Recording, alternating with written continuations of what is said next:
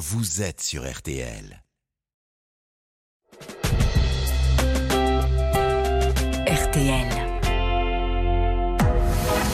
22h, minuit 30, Parlons-nous. Caroline Dublanche sur RTL.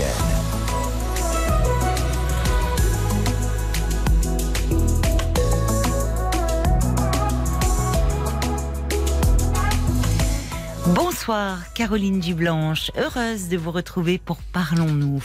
De l'écoute, des confidences, de l'émotion, du partage. Plus que jamais, vous êtes au cœur euh, de ce rendez-vous chaque soir. De 22h à minuit et demi, l'antenne de RTL est à vous. Et Violaine et Paul sont prêts à vous accueillir au 09 69 39 10 11 sous le regard complice de Marc Bisset à la réalisation euh, de l'émission. Et bien sûr, si vous souhaitez euh, dialoguer avec un auditeur ou lui témoigner votre soutien, eh bien à tout moment vous pouvez nous passer un petit coup de fil à ce numéro. Si vous préférez euh, nous laisser un commentaire sur la page Facebook de l'émission, vous êtes les bienvenus. RTL-Parlons-nous ou nous envoyer un SMS au 64 900 code RTL 35 centimes par SMS. Et tous ceux d'entre vous euh, qui interviendront euh, à l'antenne ce soir, eh bien, euh, vous aurez la chance de repartir avec la compilation des 50 ans des Nocturnes, l'émission culte de Georges Lang sur RTL. 83 titres emblématiques du rock d'hier et d'aujourd'hui. Donc, euh, ben, pour tous ceux d'entre vous qui euh, appelleront le 09 69 39 10 11 et qui euh, témoigneront ce soir dans l'émission, vous repartirez avec ce coffret 5 CD.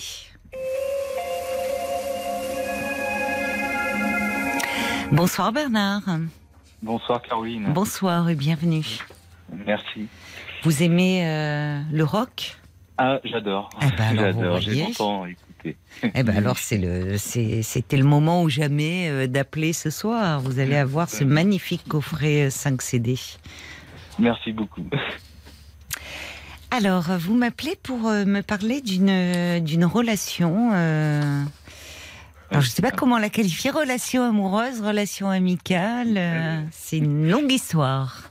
Oui. En fait, ben, je connais une femme depuis euh, depuis une vingtaine d'années. Oui. Donc, on se voyait en tant que qu'amis. Euh, on se voyait pas régulièrement. Régulièrement, on se voyait euh, deux trois fois par an, on va dire. Ah oui, c'est pas beaucoup. Oui. Puis ces dernières années, on se voyait beaucoup plus. On se voyait oui, tout le week-end pratiquement, et puis euh, puis la semaine aussi, euh, de temps en temps. Oui. Et pourquoi Il y a eu un changement dans vos vies respectives? Oui, oui, bah oui, parce que j'ai enfin j'ai une rupture, et puis euh, elle aussi. et Ah puis oui. On s'est retrouvés par hasard euh, comme ça dans un café, et puis on a commencé à D'accord, à vous, euh, à vous voir plus, à avoir éprouvé le besoin d'être ensemble. voilà. Mhm. Puis on se répondait euh, plutôt, c'était plutôt sympa quand on se voyait. ça nous changeait les idées, puis Oui. Oui, ça devait vous faire du bien, vous vous connaissiez Mm. bien, et bon. D'accord. C'est comme ça que votre histoire a commencé? Euh, oui, puis il y a six mois, en fait, eh ben, euh, on a commencé une relation ensemble. Mhm. D'accord, ça s'est Ah. fait au fil du temps, finalement, au fil de ces rencontres? Oui, oui, oui. En fait, bah, comme on était souvent ensemble, même les gens disaient, bah, vous, formiez un, vous formez un bon couple, quoi. Ah oui, Ah, Ah ça oui, compte oui. hein, parfois le, le regard des autres, ce qu'ils perçoivent. Ouais. Oui, oui. euh, du coup, bon, bah, on s'est mis ensemble, mais dès la première fois que qu'on s'est embrassé, moi, j'ai pas ressenti en fait euh, bah, ce que je ressens d'habitude dans une relation amoureuse. Ah oui. pas le cœur qui donne, ni rien. Mm. Euh, mais la relation a quand même du- duré six mois, Oui. Mais elle n'était pas très, euh, pas très satisfaisante pour moi. Euh, même les relations sexuelles n'étaient pas très, euh, Ah pas oui. très, très épanouissantes. Vous n'aviez pas vraiment de, de désir pour elle? Bah, c'est, je la ressens, enfin, on va dire, je ressentais pas d'émotion particulière. Oui. Des- d'accord. J'étais un peu froid, un peu, comme si j'étais un peu coupé de mes émotions, en fait. Hmm. Elle le ressentait, elle? Mais en fait, on a après au bout de six mois, on a quand même pu en discuter. Et puis elle aussi ressenti la même chose. Ah oui. D'accord.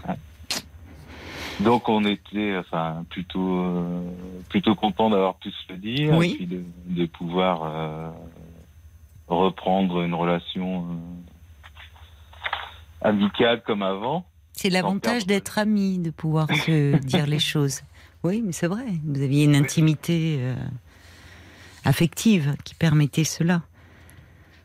Bon, même si elle disait qu'elle voulait qu'on se voyait encore plus qu'avant parce qu'en fait, elle appréciait euh, les moments qu'elle partageait avec moi. Mhm. Et à partir du moment où elle m'a dit ça, euh, j'ai eu une sorte de déblocage et j'ai commencé à avoir du désir pour elle. À partir du moment où elle vous a dit quoi? Où, euh, où on s'est dit que euh, bah, on n'éprouvait pas grand chose, qu'on allait se séparer. Et à, partir de ce moment-là, euh, j'ai eu un. Pas sur le moment même, le lendemain, euh, je me suis dit, mais en fait, on s'entend super bien. euh, Il y a un blocage aussi parce que on avait des, on a des relations communes. C'est un peu compliqué. Ah bon? Qu'est-ce qui. En quoi ça a interféré dans votre relation? En fait, parce que c'est euh, une amie d'une relation précédente que j'ai eue, quelqu'un que j'aime encore, je pense un peu, que Oui. j'ai aimé très fort. Oui. Euh,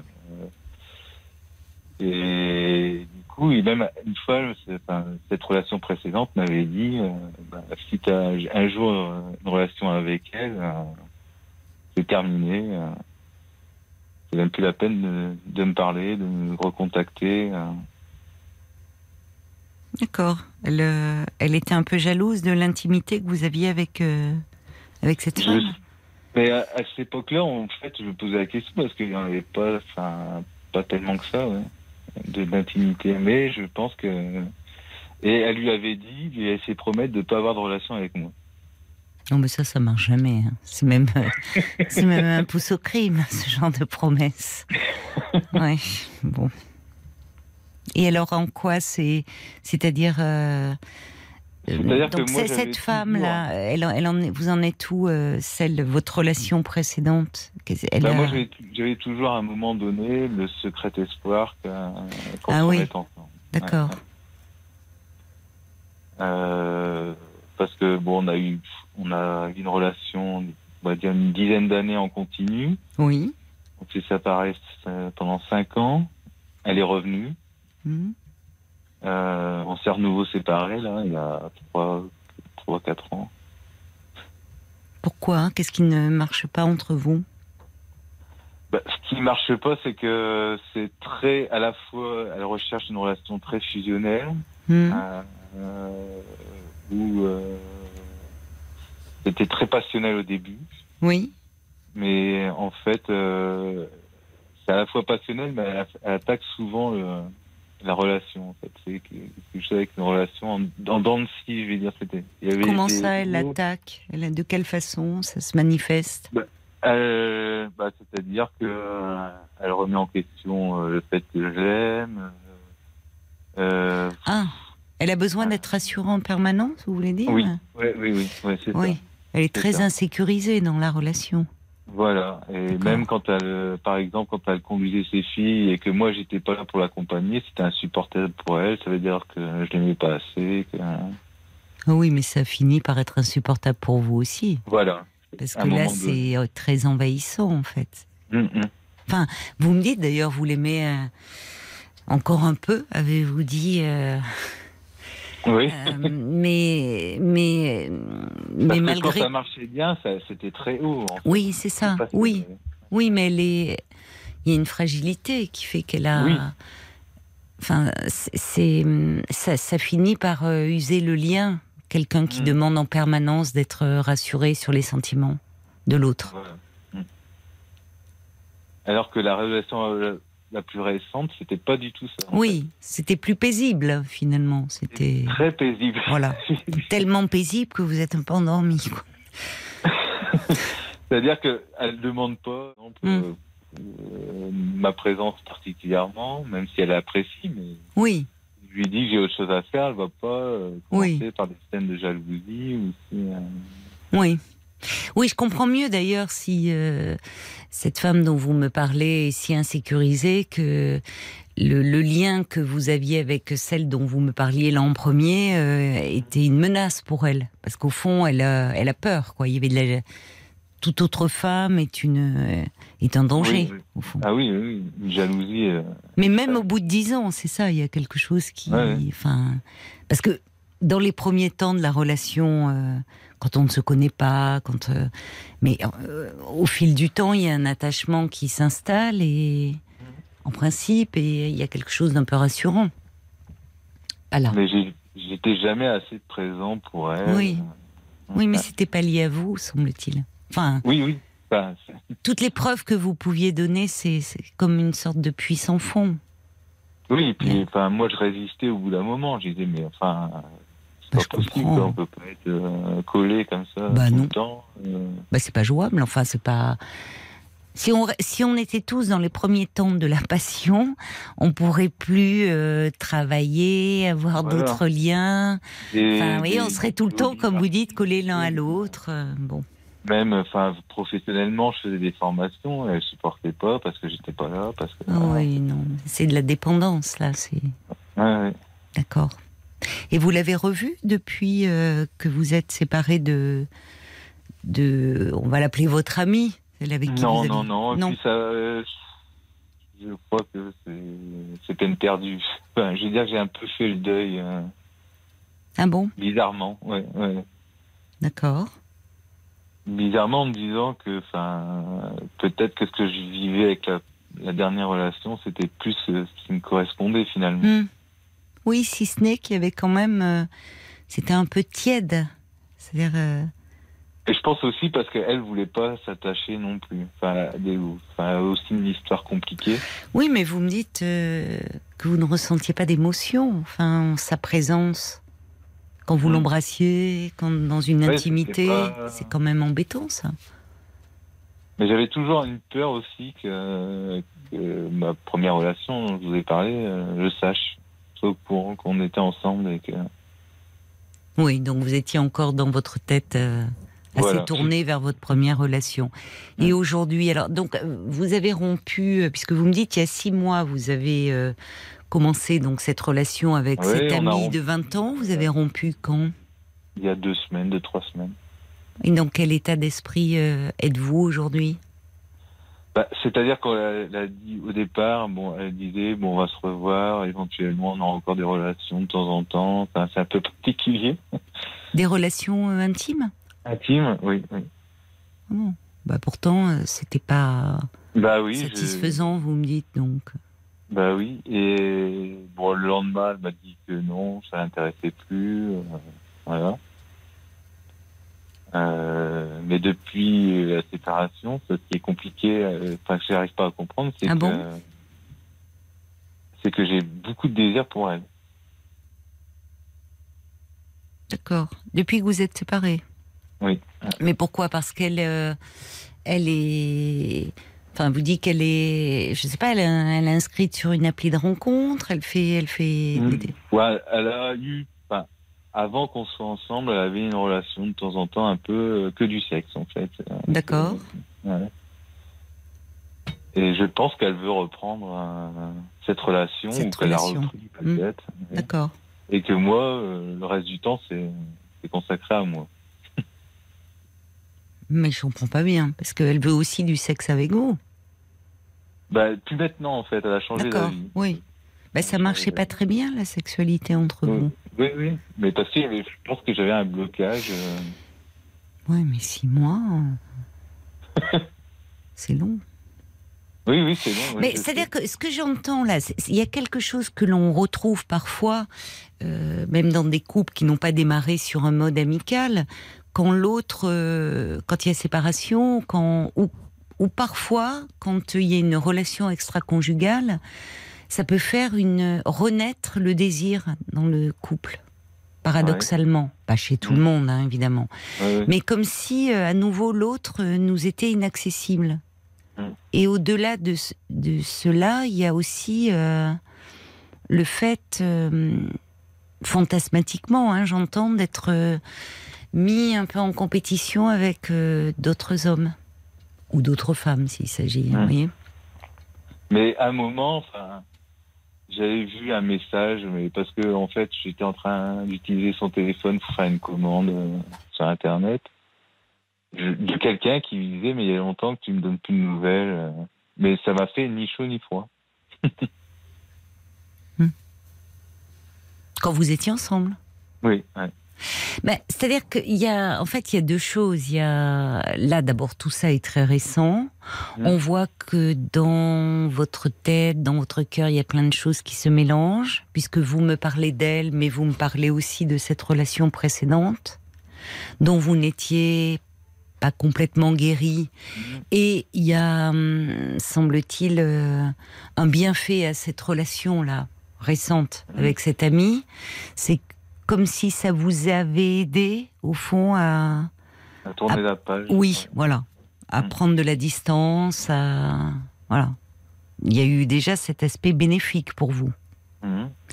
Maintenant, quand vous parlez de blocage, il y a quand même... Je, enfin, je, je ne sais pas d'ailleurs euh, qu'est-ce que vous comptez faire, parce que vous, finalement, Bah, ce désir... là, ça- euh, voilà. Euh, je suis en- quelque part en souffrance parce que à chaque fois qu'elle parle à un homme, euh, Mais elle vous en parle non, mais elle le fait devant moi, enfin, elle le fait. Mais elle ne le Euh. fait pas un peu exprès, peut-être, pour euh, titiller votre jalousie?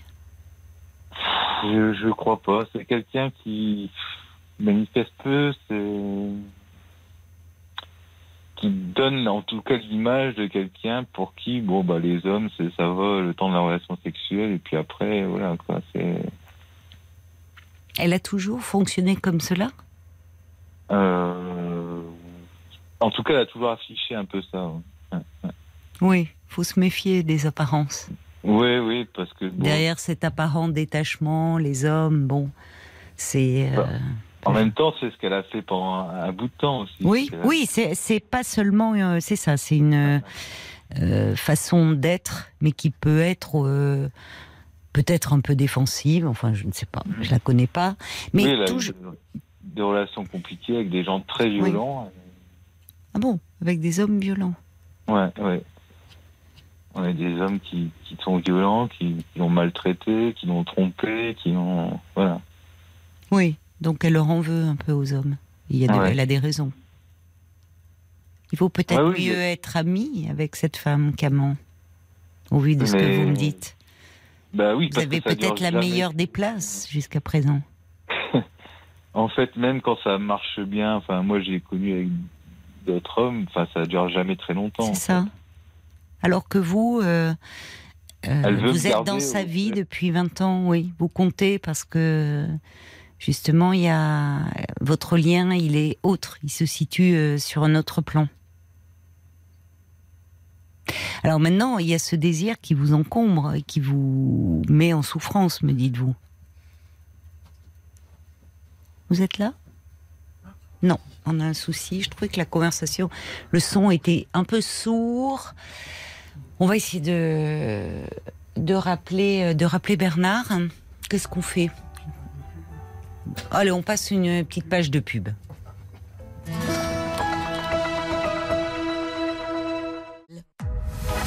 Jusqu'à minuit 30, Parlons-nous. Caroline Dublanche sur RTL. Voilà, on vous a retrouvé, euh, Oui, Bernard. oui. Merci. Alors, euh, oui, je ne sais plus d'ailleurs où on en était du coup. Euh, vous, oui, j'étais en train de vous dire qu'il y a ce, La meilleure place, c'était d'être amis. bah, enfin, en tout cas, euh, elle, vous me dites que euh, elle a été malmenée euh, par les Oui. hommes. Il y, a, il y a Mm. eu de la violence, il y a eu des hommes qui l'ont trompée. Même si c'est pas dans, on peut pas mettre ça dans le même registre évidemment, mais euh, au fond, vous, en tant qu'ami, euh, vous avez une place à part et euh, où euh, elle a confiance en vous. Alors après, évidemment, je, je vous disais, il y a ce désir euh, dont vous ne savez que faire et qui vous met un peu en souffrance aujourd'hui. Oui, ça, ça, ça, ça me ronge. Enfin, j'y pense euh, tout le temps en me disant si je reste là finalement, ben voilà, ça. Je vais voir tous ces hommes défiler et puis ça va. me- Et puis moi, euh, dedans, qu'est-ce que je vais faire Parce que C'est un peu tôt. C'est un peu tôt. Ça ne fait que deux semaines Ouais. que vous êtes séparés. C'est normal. Tout ça est aussi un peu perturbant. Depuis, alors, donc vous êtes séparés, mais vous continuez à vous voir beaucoup. Bah oui, oui, oui. C'est peut-être euh, ça qui ne va pas en ce moment. Parce qu'on ne peut pas non plus passer euh, du jour au lendemain d'un registre euh, amoureux. Mhm. Vous avez pu le faire du euh, registre amical au registre amoureux. Bon, il y a un moment où ça, ça peut évoluer. Mais en revanche, l'inverse, passer du registre amoureux à on reprend la relation comme elle était avant, il y a Avec quand encore- même... avec encore plus de temps passé ensemble en fait. Oui, mais c'est ça qui ne va pas là. Enfin, si vous pouviez, si vous étiez, euh, si vous n'aviez pas de désir pour elle, pourquoi Oui, pas serait. Mais là, il y a peut-être quelque chose euh, qui, euh, il est un peu à interroger votre désir finalement, parce qu'il y a peut-être quelque chose de de la possessivité, quelque chose d'elle qui vous échappe, parce que vous parlez d'ailleurs de ces hommes. Je vais voir défiler des hommes, vous voyez, il y a comme si euh, de façon fantasmée, vous êtes un peu mis en compétition. Parce qu'il y a, y a ce que vous fantasmez qui peut attiser votre désir. Et puis, il y a quand même la réalité qui est que pendant six mois, euh, vous n'avez pas ressenti d'émotion à son contact. Et, Mhm. et ça, ça compte quand même, cela. Alors oui, vous mettez ce- cela sur le compte d'un blocage, mais ça, ça aussi, ça interroge quand même. Enfin, Parce que j'ai, enfin, entre la, la première relation que j'ai eue et d'autres, ça m'est arrivé aussi. D'avoir ce genre de réaction, c'est-à-dire qu'au bout de deux, trois semaines, d'avoir un blocage. Mais là, j'ai arrêté et puis. euh, oui, mais euh, vous, vous- au début, euh, vous aviez du désir. Pas forcément. Donc en fait, vous êtes un peu dans cette problématique-là de manque de désir. Ouais, ouais. Et dans votre vie, de façon plus générale, est-ce que vous ressentez comme ça de, du désir, de l'envie de faire des choses, ou est-ce que vous avez l'impression que c'est un peu émoussé aussi dans d'autres domaines? Enfin, là, depuis quelques semaines, c'est moussé, mais sinon, non, j'ai, enfin, des projets, enfin, vous avez, de, je sais pas si vous faites euh, de la musique, du sport, de, des, enfin, de sport. vous avez envie. Il y a toujours cette envie. Voilà, je fais des formations, enfin, je m'intéresse à plein de trucs. voilà. Bon.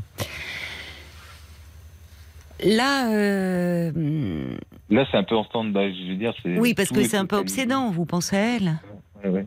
Oui, mais il y a quand même. comment faire Bah, Il y a une chose qui interroge, c'est que euh, vous- c'est quand même cette absence de désir avec elle. Et ça n'a pas été une relation de six semaines, ça a été une relation de six mois. Mais Or- avant, j'ai, enfin, j'ai, j'ai précisé quelque chose, j'ai oublié. C'est que avant euh, qu'on commence la relation, j'avais quand même de temps en temps du désir pour elle. Bah oui, sinon vous l'auriez pas commencé. Bah oui. ouais, ouais. Mais, mais après, il y a ce qu'on fantasme et puis il y a ce que l'on vit. Mhm. Et ça compte ce que l'on vit. C'est-à-dire qu'à un moment, euh, cette femme-là, qui a été votre amie pendant 20 ans, à un moment, vous, vous avez, c'était un territoire inconnu pour vous. Parce que certes, elle était dans votre vie, mais vous n'aviez pas accès à son corps, Mhm. à l'odeur de sa peau, au grain de sa peau. à- Enfin, il y avait cette chose.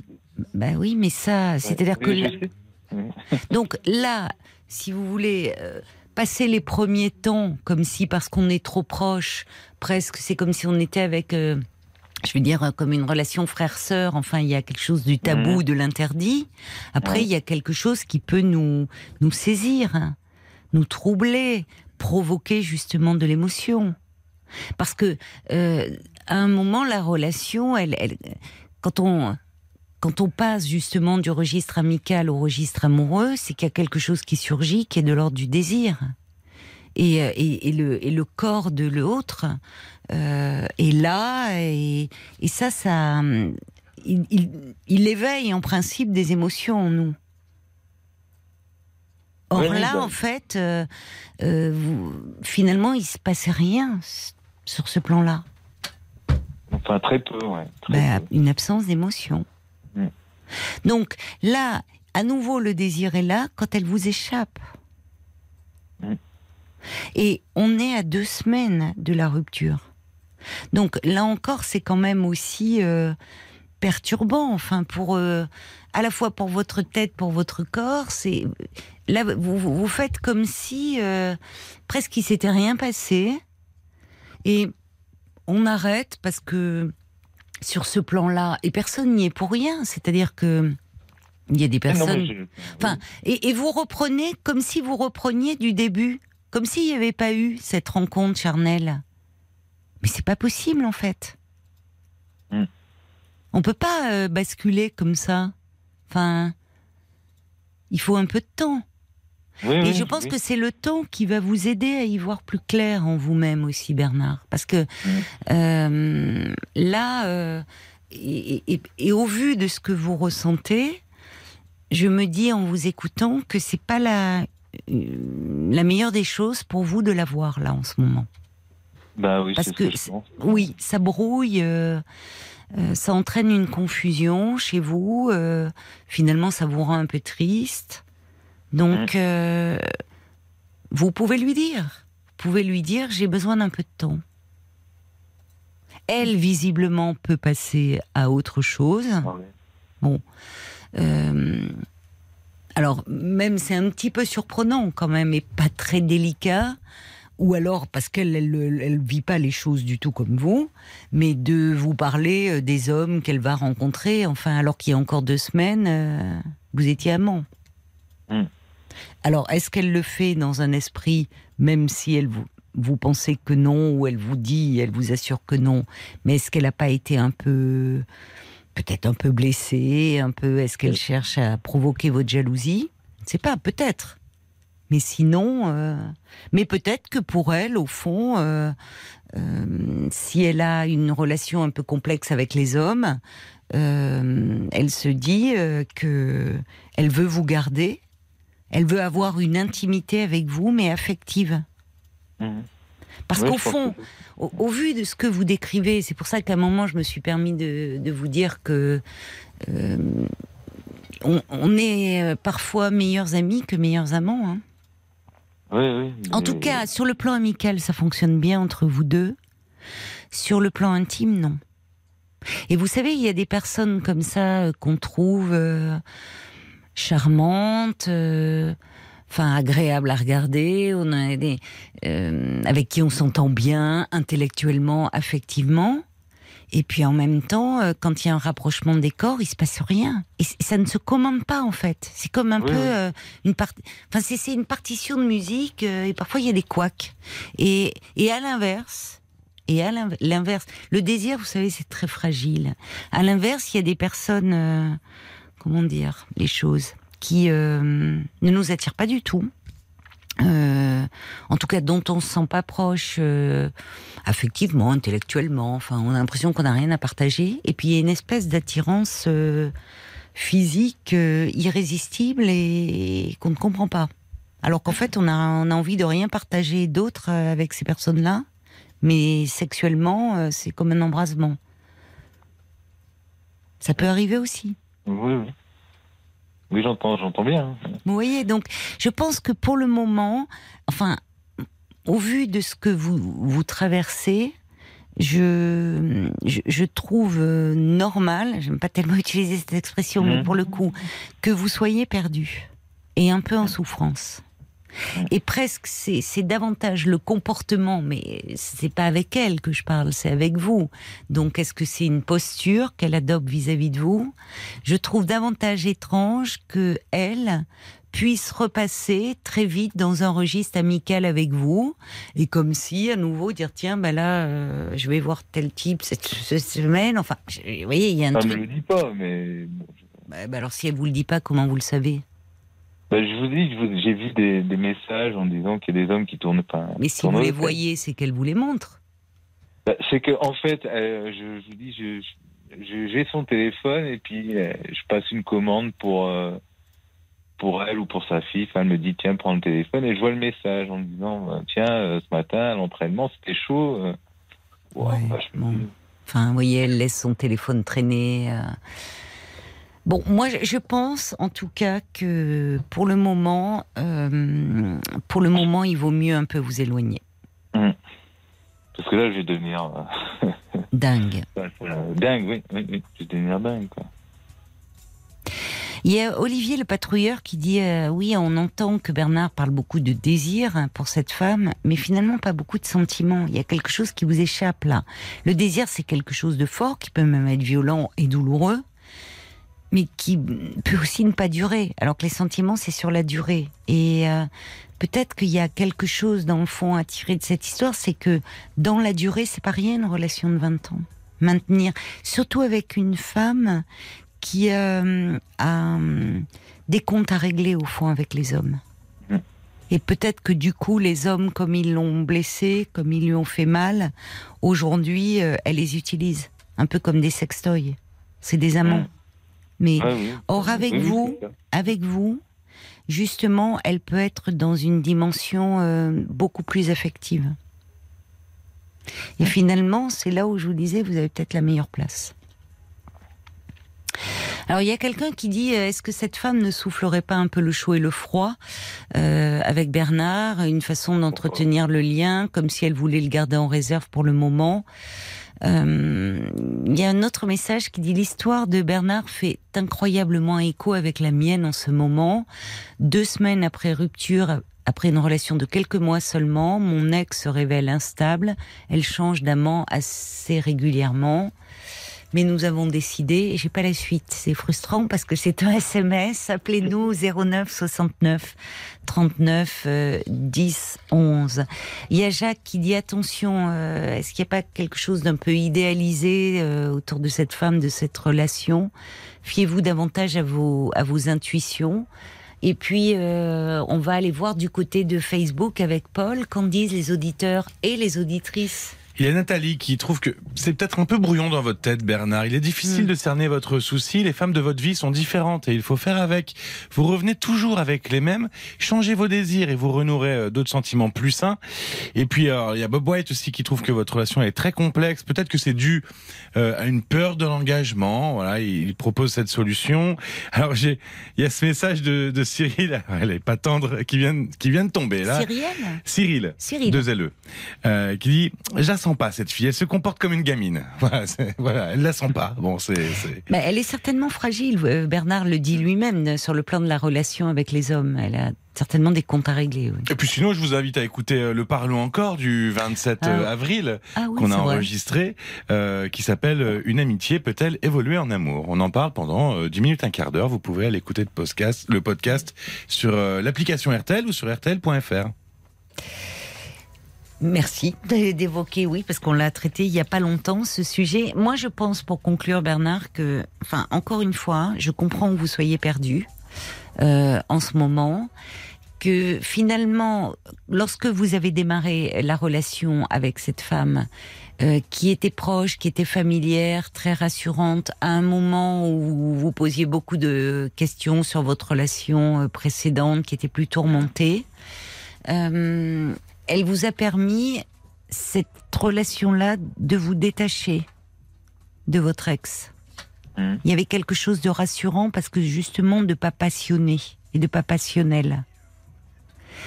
Et qu'aujourd'hui, euh, votre désir, euh, bon, il navigue parce qu'elle vous échappe à nouveau, mais on- encore une fois, on est à deux semaines. Donnez-vous un peu le temps d'y voir plus clair. Et si vraiment euh, cette souffrance euh, était toujours présente et voire s'accentuer, ce que évidemment je ne souhaite pas pour vous, ben, vous pourriez peut-être un peu en parler. Parce qu'on voit bien que dans les premiers temps de notre échange, vous avez parlé d'elle, de cette amie, mais aussi de votre ex. Et tout Oui, ça se mélange un peu dans votre tête. Donc euh, peut-être qu'il y a des choses un peu à comprendre, à explorer de ce côté-là.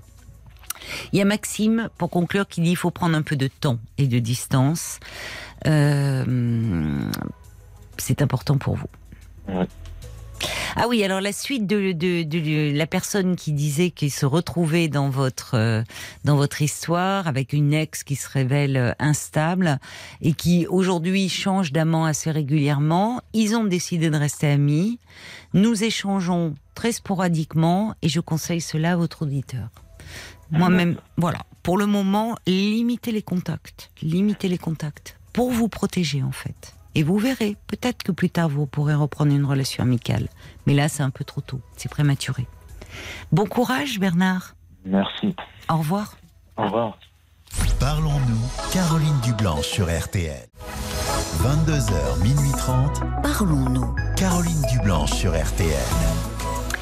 Alors un petit message, quelqu'un qui dit l'échange qui vient de se terminer avec Bernard évoque le fait de la possibilité de rester ami avec un ou une ex.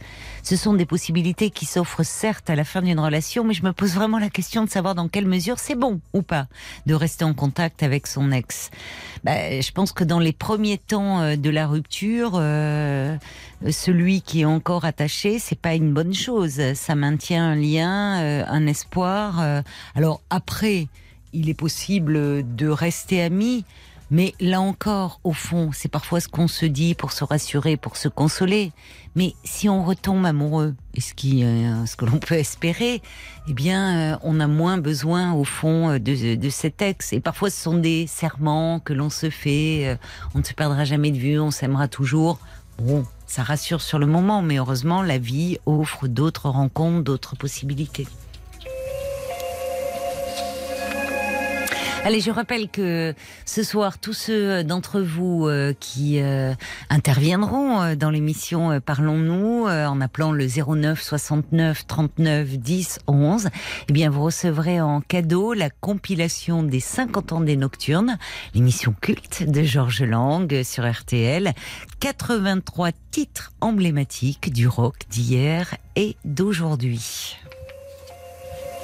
Bonsoir Nathalie Bonsoir. Et bienvenue.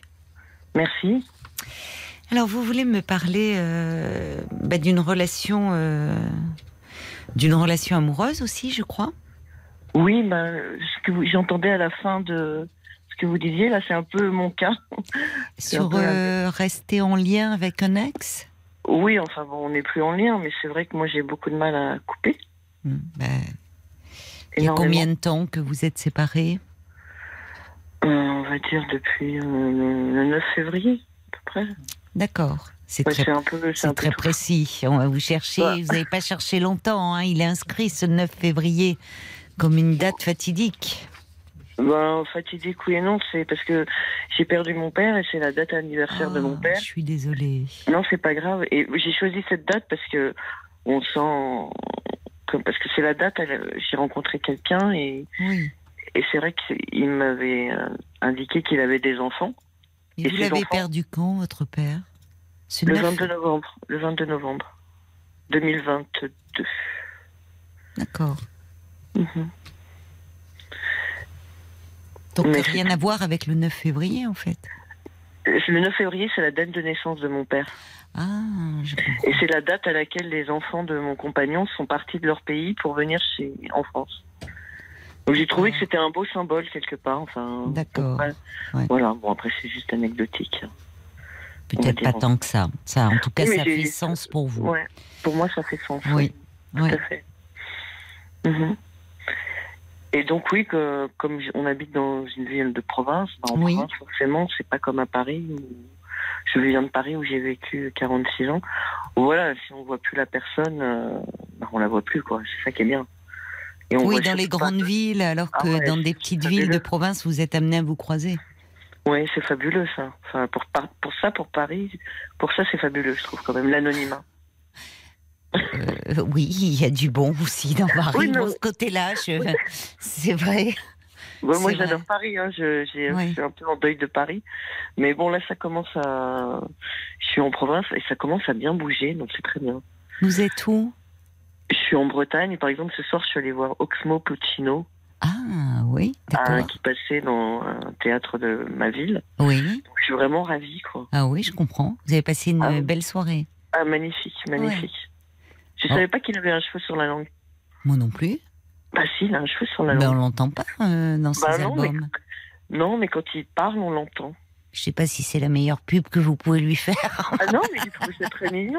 Vous trouvez ça touchant, d'accord. Bah oui, mais enfin, mignon. quand on voit le gaillard et tout, on se dit, Oui, bah, justement, ça, donne un petit côté, euh, un petit côté enfantin. J'ai trouvé ça très beau, quoi. Hmm, D'accord. Mais je savais pas comme vous. Non, bah non, j'avais jamais remarqué. Mhm. Donc euh, bon, c'est magnifique la Bretagne. Ah oui, c'est superbe, oui. Un peu humide, mais c'est superbe. Oh oui, mais bon. Il y a plusieurs journées, il y a plusieurs temps en une journée, Bah, c'est ça qui est formidable. Et alors, qu'est-ce qui fait que vous êtes venu en Bretagne? Bah, j'ai divorcé en 2016, 2017. Oui, d'accord. Et euh, donc, euh, j'ai travaillé 20 ans dans les RH. Oui, Et j'ai divorcé et je voulais vivre à Paris intramuros et me reloger euh, Paris intramuros avec un fils de 18 ans. Je me, je, je me voyais pas vivre dans un petit studio. ou- oui, bah oui, quand on voit le prix des loyers. Hmm.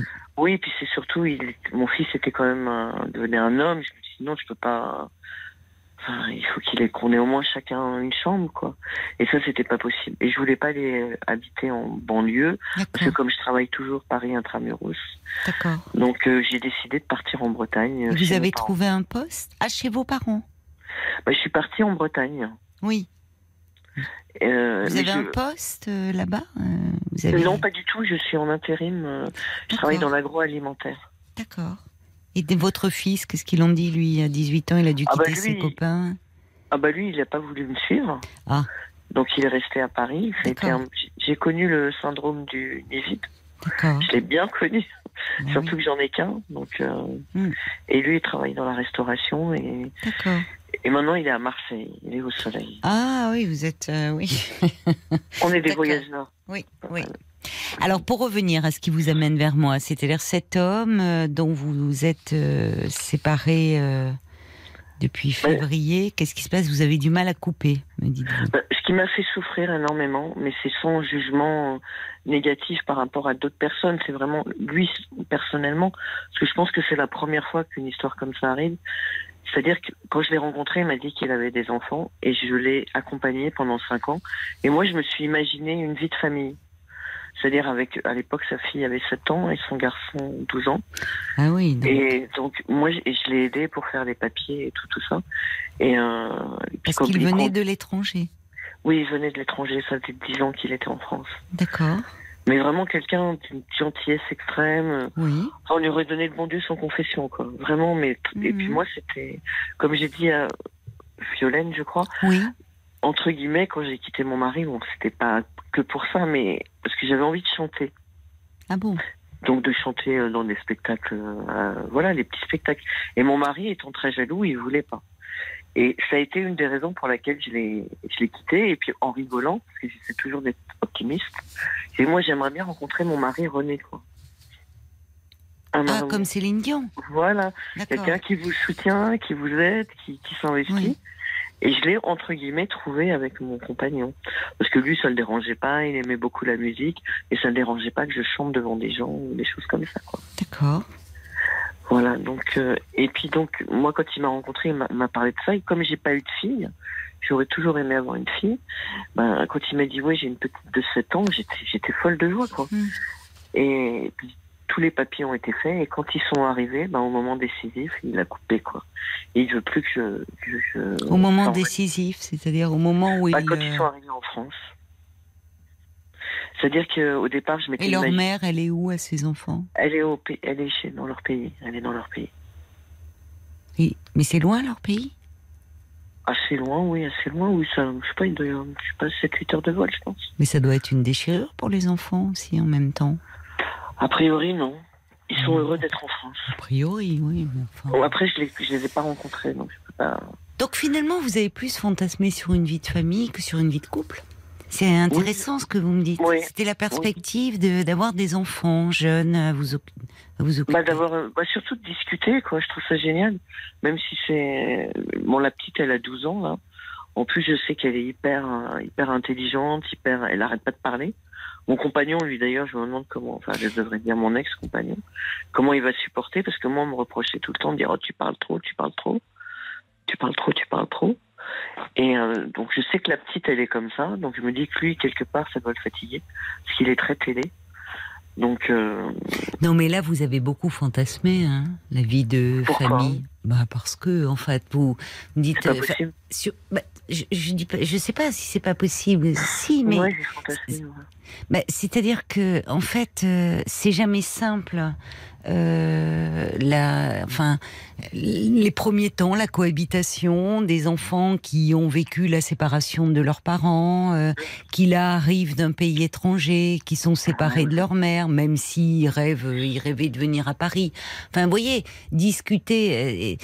en fait, c'est pas seulement discuter, c'est vivre avec eux, c'est partager un quotidien, c'est la maman étant au loin prendre ce rôle de belle-mère auprès d'eux.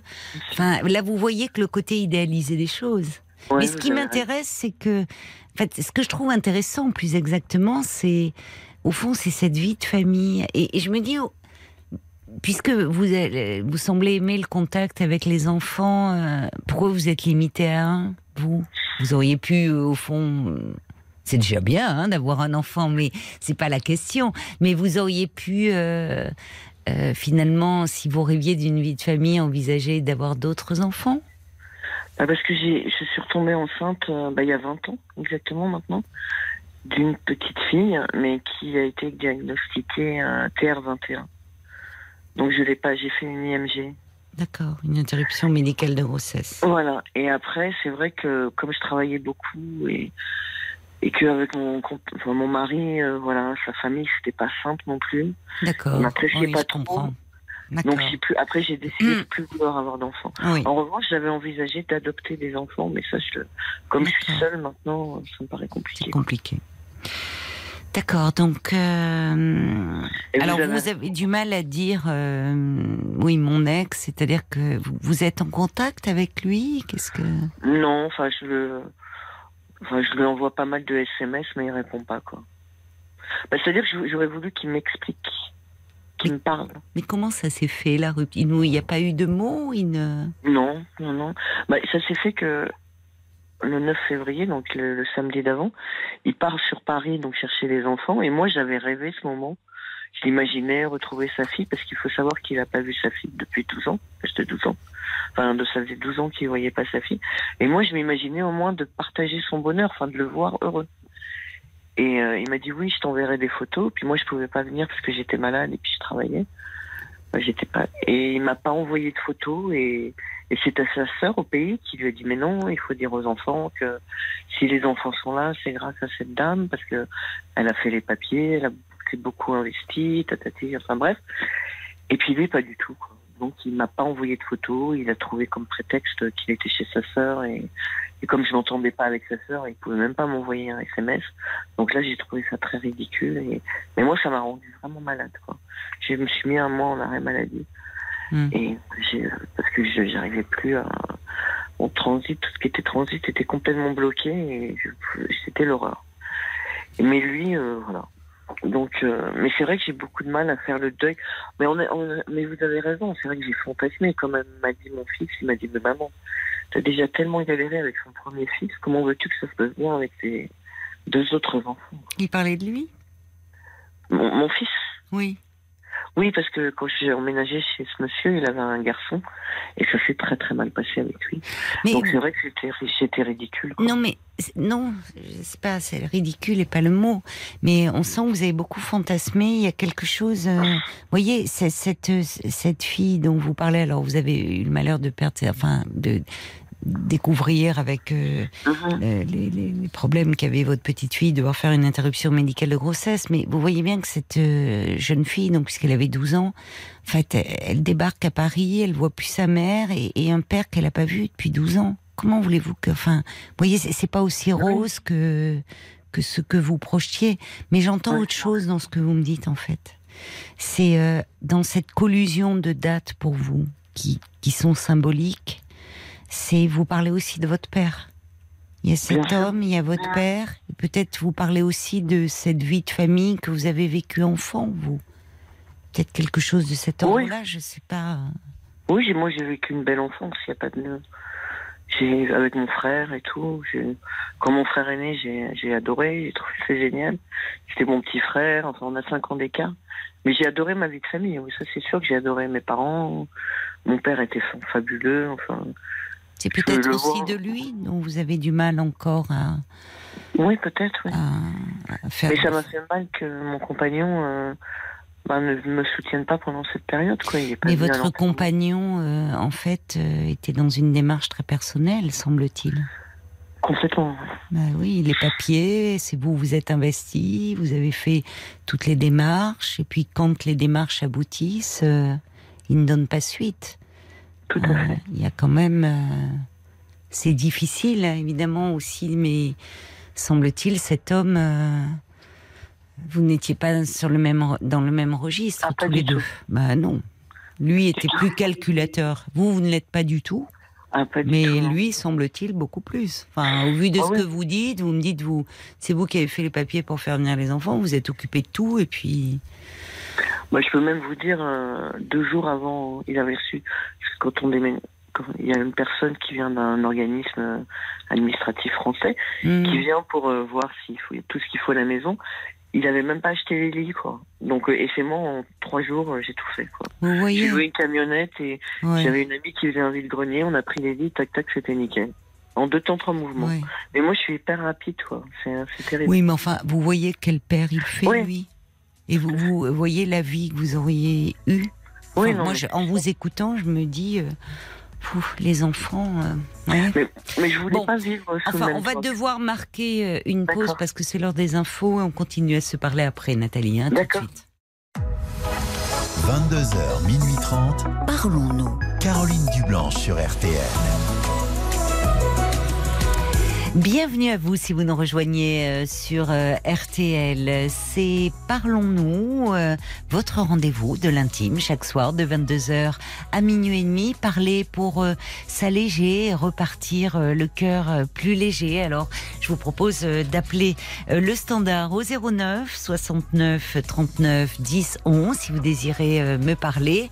Et vous pouvez aussi bien sûr réagir à tout ce que vous entendez. si vous vous retrouvez dans un témoignage, vous pouvez réagir par SMS euh, en commençant votre message par les trois lettres RTL et vous envoyez le tout au 64 900 35 centimes par SMS. Paul est également attentif aux commentaires que vous nous laissez sur notre page Facebook RTL-Parlons-nous. Et je vous rappelle que ce soir, tous ceux d'entre vous qui auront la chance d'intervenir à l'antenne, eh bien, vous repartirez avec un superbe cadeau, euh, la, le coffret 5 CD euh, euh, des les 50 ans des Nocturnes, l'émission culte de Georges Lang sur RTL, 83 titres emblématiques du rock d'hier et d'aujourd'hui. On va retrouver euh, tout de suite Nathalie. Merci Oui. d'avoir patienté, Nathalie. Oui. Donc, euh, bon, vous êtes un peu perdu. Est-ce que vous avez repris, euh, parce que vous, vous avez du mal à vous remettre d'une séparation, vous vous êtes beaucoup investi euh, auprès d'un homme et vous avez beaucoup euh, rêvé la vie de famille, Oui. en fait, avec cet homme qui a fait venir ses enfants de l'étranger. Et finalement, euh, au moment où pour vous le rêve allait se concrétiser, les enfants étant arrivés en France, cet homme ne vous a plus donné signe de vie. Oui, c'est ça, oui. Comment euh, vous lui, vous continuez à lui envoyer des SMS, vous? Moi, c'est parce que j'ai des choses à récupérer. Mais bon, c'est un peu. Comme j'ai dit à, Violaine, ce que j'aurais aimé, c'est qu'il m'explique. À un moment, je lui ai dit, je lui ai dit, mais dans ces cas-là, euh, moi, j'étais une assistante sociale pour toi, quoi. Et il m'a dit, non, non, pas du tout. euh, On était ensemble. Voilà, c'est toi qui l'as fait. Mais je lui dis, mais, mais mes enfants, c'est mes enfants. Je veux qu'on ait une vie séparée. C'est-à-dire que moi, avec mes enfants, et toi, toi chez toi, et on se voit les week-ends. Et moi, j'ai refusé. Et vous avez pas- proposé cela, d'accord Ouais, Ce qui n'était pas, au fond, ce que le projet dont vous parliez ensemble quand vous. Bah non. D'accord. Mais moi, je sais que je j'aurais pas pu vivre euh, chez lui parce que il habite dans un appartement et puis moi, je je- j'écris beaucoup la nuit. Enfin, la nuit, j'aime bien me lever, j'écoute de la musique, je lis énormément la nuit. Et donc, je savais que je pourrais, j'aurais pas pu vivre avec lui. Mhm. Mais au moins, avoir comme par le passé, ben, l'en informer, le passer le voir le soir, déjeuner avec les enfants, les aider peut-être aussi dans, pour l'école, tout ça, parce que je pense que lui n'est pas forcément au fait de tout ça. Même s'il est, je le considère intelligent, mais c'est vrai qu'il n'a pas, il n'a pas les, Bon. les réflexes, les codes, quoi. Donc, euh, et moi, c'est vrai que c'est un rôle que j'aurais adoré tenir auprès de ses enfants. Mais bon, on me l'a même pas proposé. J'ai C'est pas j'ai possible. pas été sélectionnée donc pour le festival, donc c'est bon quoi.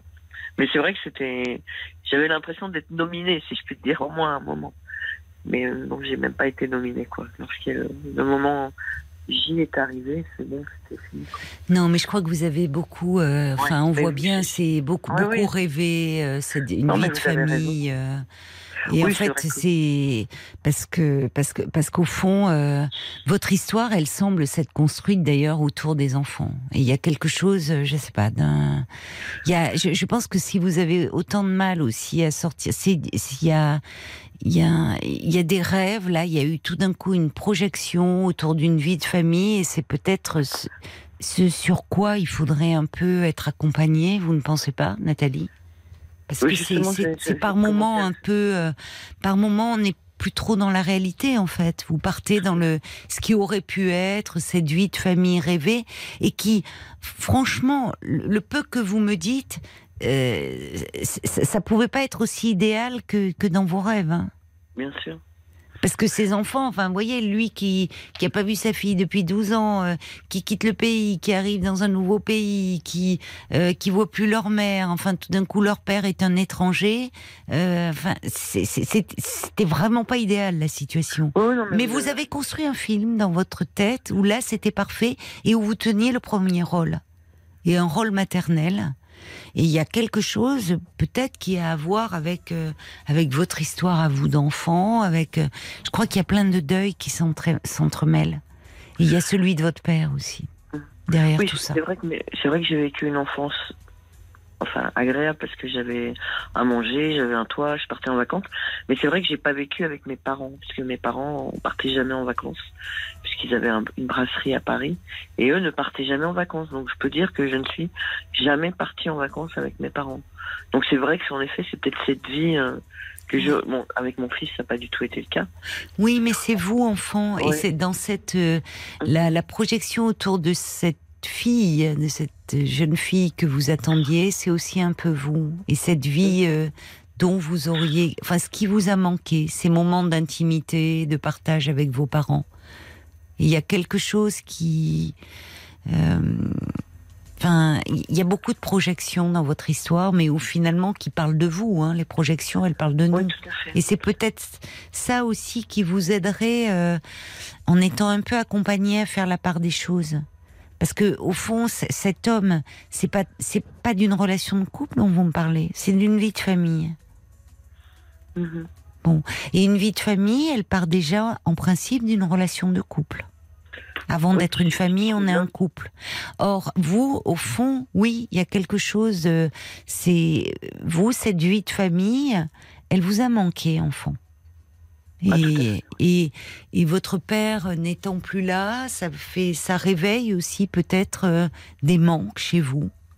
Et cet homme est arrivé à ce moment-là dans votre vie, donc peut-être que ça vous ferait du bien d'être un peu accompagné sur ce plan-là. Je, je, je, je me suis fait accompagner, j'ai commencé la semaine dernière Voilà. avec un psychologue infirmier et je pense que je vais en effet orienter ma, ma démarche Hmm. sur ce que vous m'avez dit parce que c'est tellement juste. Bah alors, euh, c'est bien que vous ayez entrepris euh, cette démarche. Vraiment. Je pense que ça va vous faire beaucoup de bien, Nathalie. D'accord. Et vous aider à remettre euh, cet homme à, à sa juste place. Je pense qu'il y a un autre homme en arrière-plan qui est votre père. Et qui Ouais, tient je une place beaucoup plus importante. Ah, ça. Bon, courage, Nathalie. Merci beaucoup et je, je vous remercie énormément et, et merci beaucoup. Au revoir, au revoir, bonne soirée. Parlons-nous, Caroline Dublanche sur RTL. Jusqu'à minuit 30, Parlons-nous. Caroline Dublanche sur RTL. Bonsoir, Rose. Bonsoir Caroline. Bonsoir et bienvenue. Merci, c'est la première fois. Ah, mais il faut faire un vœu alors, comme toute Voilà. première fois. Mais je vais pas rester très longtemps. Ah bon? Oui. Combien de temps voulez-vous rester? On va mettre le chrono alors. Marc me regarde et c'est rare qu'on me dise ça. 15 minutes. C'est juste que je me 15 suis pas minutes. Oui. En général, vous savez, je me méfie parce que quand on me dit ça, justement, ça dure très longtemps. Oui, d'accord, parce que je suis une pipelette, c'est ça. Alors pourquoi vous avez prévu C'est-à-dire qu'est-ce que c'était c'est court. Voilà. Vous savez, voilà, vous n'avez pas de demande en fait. Vous voulez juste euh, Non, je voulais évoquer. savoir, euh, voilà. Oui. Je voulais savoir pourquoi, euh, chaque fois que je rencontre quelqu'un, euh, on me drague, euh, c'est toujours pour euh, du sexe. hein. Je peux pas avoir d'amis. D'accord. Donc, euh, Je, je me suis tout le temps draguée et moi, je voudrais avoir des amis. D'accord. Vous n'avez très vous- hein. des amis hommes en fait ou des amis Des femmes, je sais pas. euh, bon, j'ai des amis euh, femmes, mais bon, pas beaucoup, mais c'est vrai, euh, des amis euh, hommes, ouais, voilà, pour discuter. Mais en fait, je peux pas en avoir. Que, dès que je commence à discuter, bon, euh, c'est euh, est-ce que je peux sortir avec toi? Non, j'ai pas envie. Mais Bon, alors, dire que je suis divorcée, hein, ça fait déjà plus de trois ans. Et ça d'accord. m'intéresse pas de rencontrer quelqu'un. Pas pour le moment, parce que je me sens très bien seule. Je Vous suis êtes bien seule. depuis 2020. D'accord. Oui, parce que je me sens libre. D'accord. Mais Non, alors ça, alors j'imagine, il y, y a beaucoup d'auditrices qui vous écoutent, qui justement, elles m'appellent parce que suite à une séparation, elles souffrent de la solitude. Parfois, elles se disent comment faire pour rencontrer quelqu'un? Alors, mais comment elle hein. fait Comment elle fait, Rose, pour euh, vous dites que vous vous faites aborder et qu'on vous propose systématiquement euh, des relations Oui, c'est vrai. Oui. En fait, ça dure, euh, vous savez, euh, moi, depuis, en fait, depuis jeune, hein, ben, j'ai eu des relations enfin, avec le père de... Enfin, 22 ans, pas, pas plus tôt, parce que j'avais Mhm. pas du tout ça dans la tête, j'étais plus dans les études, ça m'intéressait pas. Je voulais même devenir bonne sœur, c'est pour vous dire. Ah et bah oui. euh, du coup, mes parents disent, mais tu vas pas devenir bonne sœur et tout. Non, non, non, non. Puis, euh, en fait, mes sœurs, hein, elles- quand elles ont eu, elles- je, je suis la petite, hein, la dernière, Oui. 55 ans, mais elles sont, les autres sont vraiment plus grands. Euh, 55 du coup- ans, c'est-à-dire Oui, j'ai 55 Ah, vous avez 55 ans aujourd'hui, Oui, d'accord. Oui, oui, pas- enfin, j'ai déjà 55 ans, mais j'aurai 56 ans au mois d'août. D'accord. Et euh, du coup, euh, elle me racontait leur histoire et tout. Moi, je dis, non, non, j'aurais pas de relation avec des hommes et tout. Elle me disait que c'était et tout. Donc, ça m'intéressait pas trop. Et du coup, et bien, depuis que j'ai eu ma première relation, ah ben, il y a toujours, j'ai même, il y a même quelqu'un que- qui me draguait et euh, je lui dis, je vais voir ma soeur parce qu'elle est toute seule. Mais en fait, ça continue. Je me dis, peut-être quand on est jeune, d'accord, mais je suis déjà vieille, en fait. Oh, vieille, euh, non. enfin, non. Mais je- Non, mais enfin, je suis- Euh, suis d'accord avec vous. On se fait moins draguer passer 50 ans dans la rue, en tout cas, que lorsqu'on en a 20. Donc comment faites-vous? Je sais pas.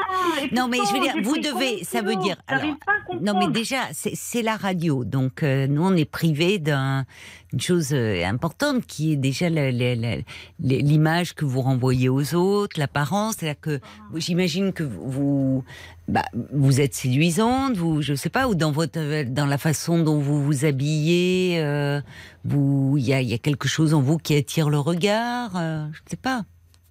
Quand j'étais plus mince, mais là, je suis, je j'ai pris des kilos. euh, j'ai. J'entends bon, pas bien. vous allez- n'avez pas de euh, haut-parleur je disais- par hasard Parce qu'il Oui, y a un non, écho je terrible. En fait, j'ai mis euh, les écouteurs parce que je pouvais pas, ça faisait un écho. Et avec les écouteurs, vous m'entendez mieux, ça va? Non, il faut les enlever, s'il vous plaît. C'est c'est mieux pour nous. C'est parce que ça fait un écho terrible. Vous m'entendez? Oui, beaucoup mieux. Beaucoup mieux. Alors, donc, euh, oui, vous, vous dites, vous, Vous avez pris, vous avez pris du poids, hein, c'est ça? Oui, oui, oui. Je me dis bon, quand on est plus, enfin, quand on est plus jeune, oui, d'accord, on peut se faire draguer, mais euh, voilà, je me fais draguer même par euh, des, des, des plus jeunes en fait. hein. Par des jeunes, d'accord Qui vous abordent dans la rue. qui me- euh, enfin, quand ils me parlent, oui, euh, ou bien, euh, est-ce que vous voulez pas un petit service, un renseignement? Et tout de suite, ça déborde. Euh, je le sens. euh, j'ai, euh, mon Mais ça déborde, c'est-à-dire qu'ils vous font des propositions directes? Oui, oui, les propositions. Est-ce que vous voulez pas aller boire un verre? Et ça et ça Et moi, ça m'intéresse pas. Donc, en fait, le, le but, je voulais savoir pourquoi je me fais tout le temps. Je peux pas avoir d'amis. Et est-ce que c'est c'est normal que je te fais draguer à chaque fois? C'est compliqué de répondre à cette hein. question en fait, parce que Ouais. vous voyez, c'est pas en termes de normalité. Je, j'avoue que je, je sais pas, ou alors vous vous dégagez euh, quelque chose qui d'assez érotique ou ou sexualisé, parce que, euh, euh, enfin, c'est c'est c'est comme si les hommes, au fond. euh, quand ils vous voyaient euh, d'emblée éprouver un désir sexuel, en fait. Voilà. c'est exactement ça, à chaque fois. Et ça, je j'arrive pas à comprendre. Mais peut-être que finalement, à votre insu, sans vous rendre compte, c'est pas parce que vous avez Oui. pris du poids, vous pouvez être voluptueuse, avoir, euh, je sais pas moi, des seins un peu, euh, euh, Mhm. vo- enfin voluptueux, qui, qui attirent le Ouais. regard, et peut-être que, vous voyez, vous, vous, vous, malgré vous, au fond, vous dégagez quelque chose, euh, oui, d'assez sexuel peut-être, sans vous en rendre compte. D'accord. Mais ce qui m'étonne, c'est euh, quand vous dites je ne peux pas avoir d'amis, euh, parce que en même temps, quand vous parlez des hommes, Mhm. ça, ça interroge. Il y a le comportement des hommes, c'est vous qui m'en parlez du comportement de ces hommes. Et en même temps, vous dites je peux pas avoir d'amis alors que ça serait votre désir. Mais vous êtes aussi en train de me dire qu'au fond, les hommes, ils ne pensent qu'à ça quand ils vous voient. Si je résume, qu'à ça, qu'au sexe. Oui, enfin. C'est ce que vous êtes en train de me dire. Enfin, c'est ce qui vous arrive. Vous dites que c'est ce qui vous arrive. Donc, en gros, les hommes, bah, ils ont que ça en tête, le sexe. C'est un peu l'image que vous en avez. C'est peut-être un Mhm. reste de votre, de vos, de vos désirs de devenir bonne sœur. Finalement mariée à Dieu, mais les hommes, on se Mais à chaque, fois, je détourne. à chaque fois, je me, je me dis ça. Est-ce que c'est pas ça? Est-ce que c'est parce que, bon, euh, j'ai. euh, Mon deuxième prénom, c'est Marie. Hein. Ah oui. Ouais. Bon, ça n'a rien à voir, mais bon, Vous êtes euh, Mais- croyante, très. très croyante et Ah oui, pratiquante, oui, oui, très, très, très, très. très Ah oui. croyante. Oui, oui. En fait, euh, je me suis, euh, ben, je suis catholique. Enfin, je suis Oui. née. C'est contradictoire. Je suis née de, de, de parents qui sont euh, catholiques juifs et je me suis mariée avec un musulman. C'est euh, Œcuménique. comment? C'est œcuménique chez vous. C'est ça? Bah oui, finalement. Mais dites-moi, donc, Enfin, je suis plus mariée. hein. Je suis vous n'êtes plus mariée, Voilà, vous n'êtes pas malheureuse de ne plus être mariée, Non, au contraire. au contraire. Non, Mais donc, euh, mais alors, euh, parce que C'est Enfin, compliqué, moi, la ce qui m'interroge, hein, bah, c'est compliqué parce que je veux pas faire de généralité. Et parce Ouais. que je vous avoue que ça m'intéresse. Forcément, ça me questionne parce que euh, autant malheureusement et on en parle. Enfin, des, des le harcèlement de rue. euh, et là, on est dans un autre registre euh, des, des, des femmes et généralement des, des jeunes femmes qui, qui se font euh, apostropher de façon extrêmement agressive avec des propos euh, très euh, enfin obscènes. Mais quand on avance en âge, j'entends plutôt du côté des femmes en tout cas, euh, et des femmes qui, qui, enfin, qui restent séduisantes, mais peut-être pour celles qui l'ont été, de, de dire comme si on devenait un, un peu plus invisible entre guillemets en avançant en âge, quand on se promène dans la rue en tout cas.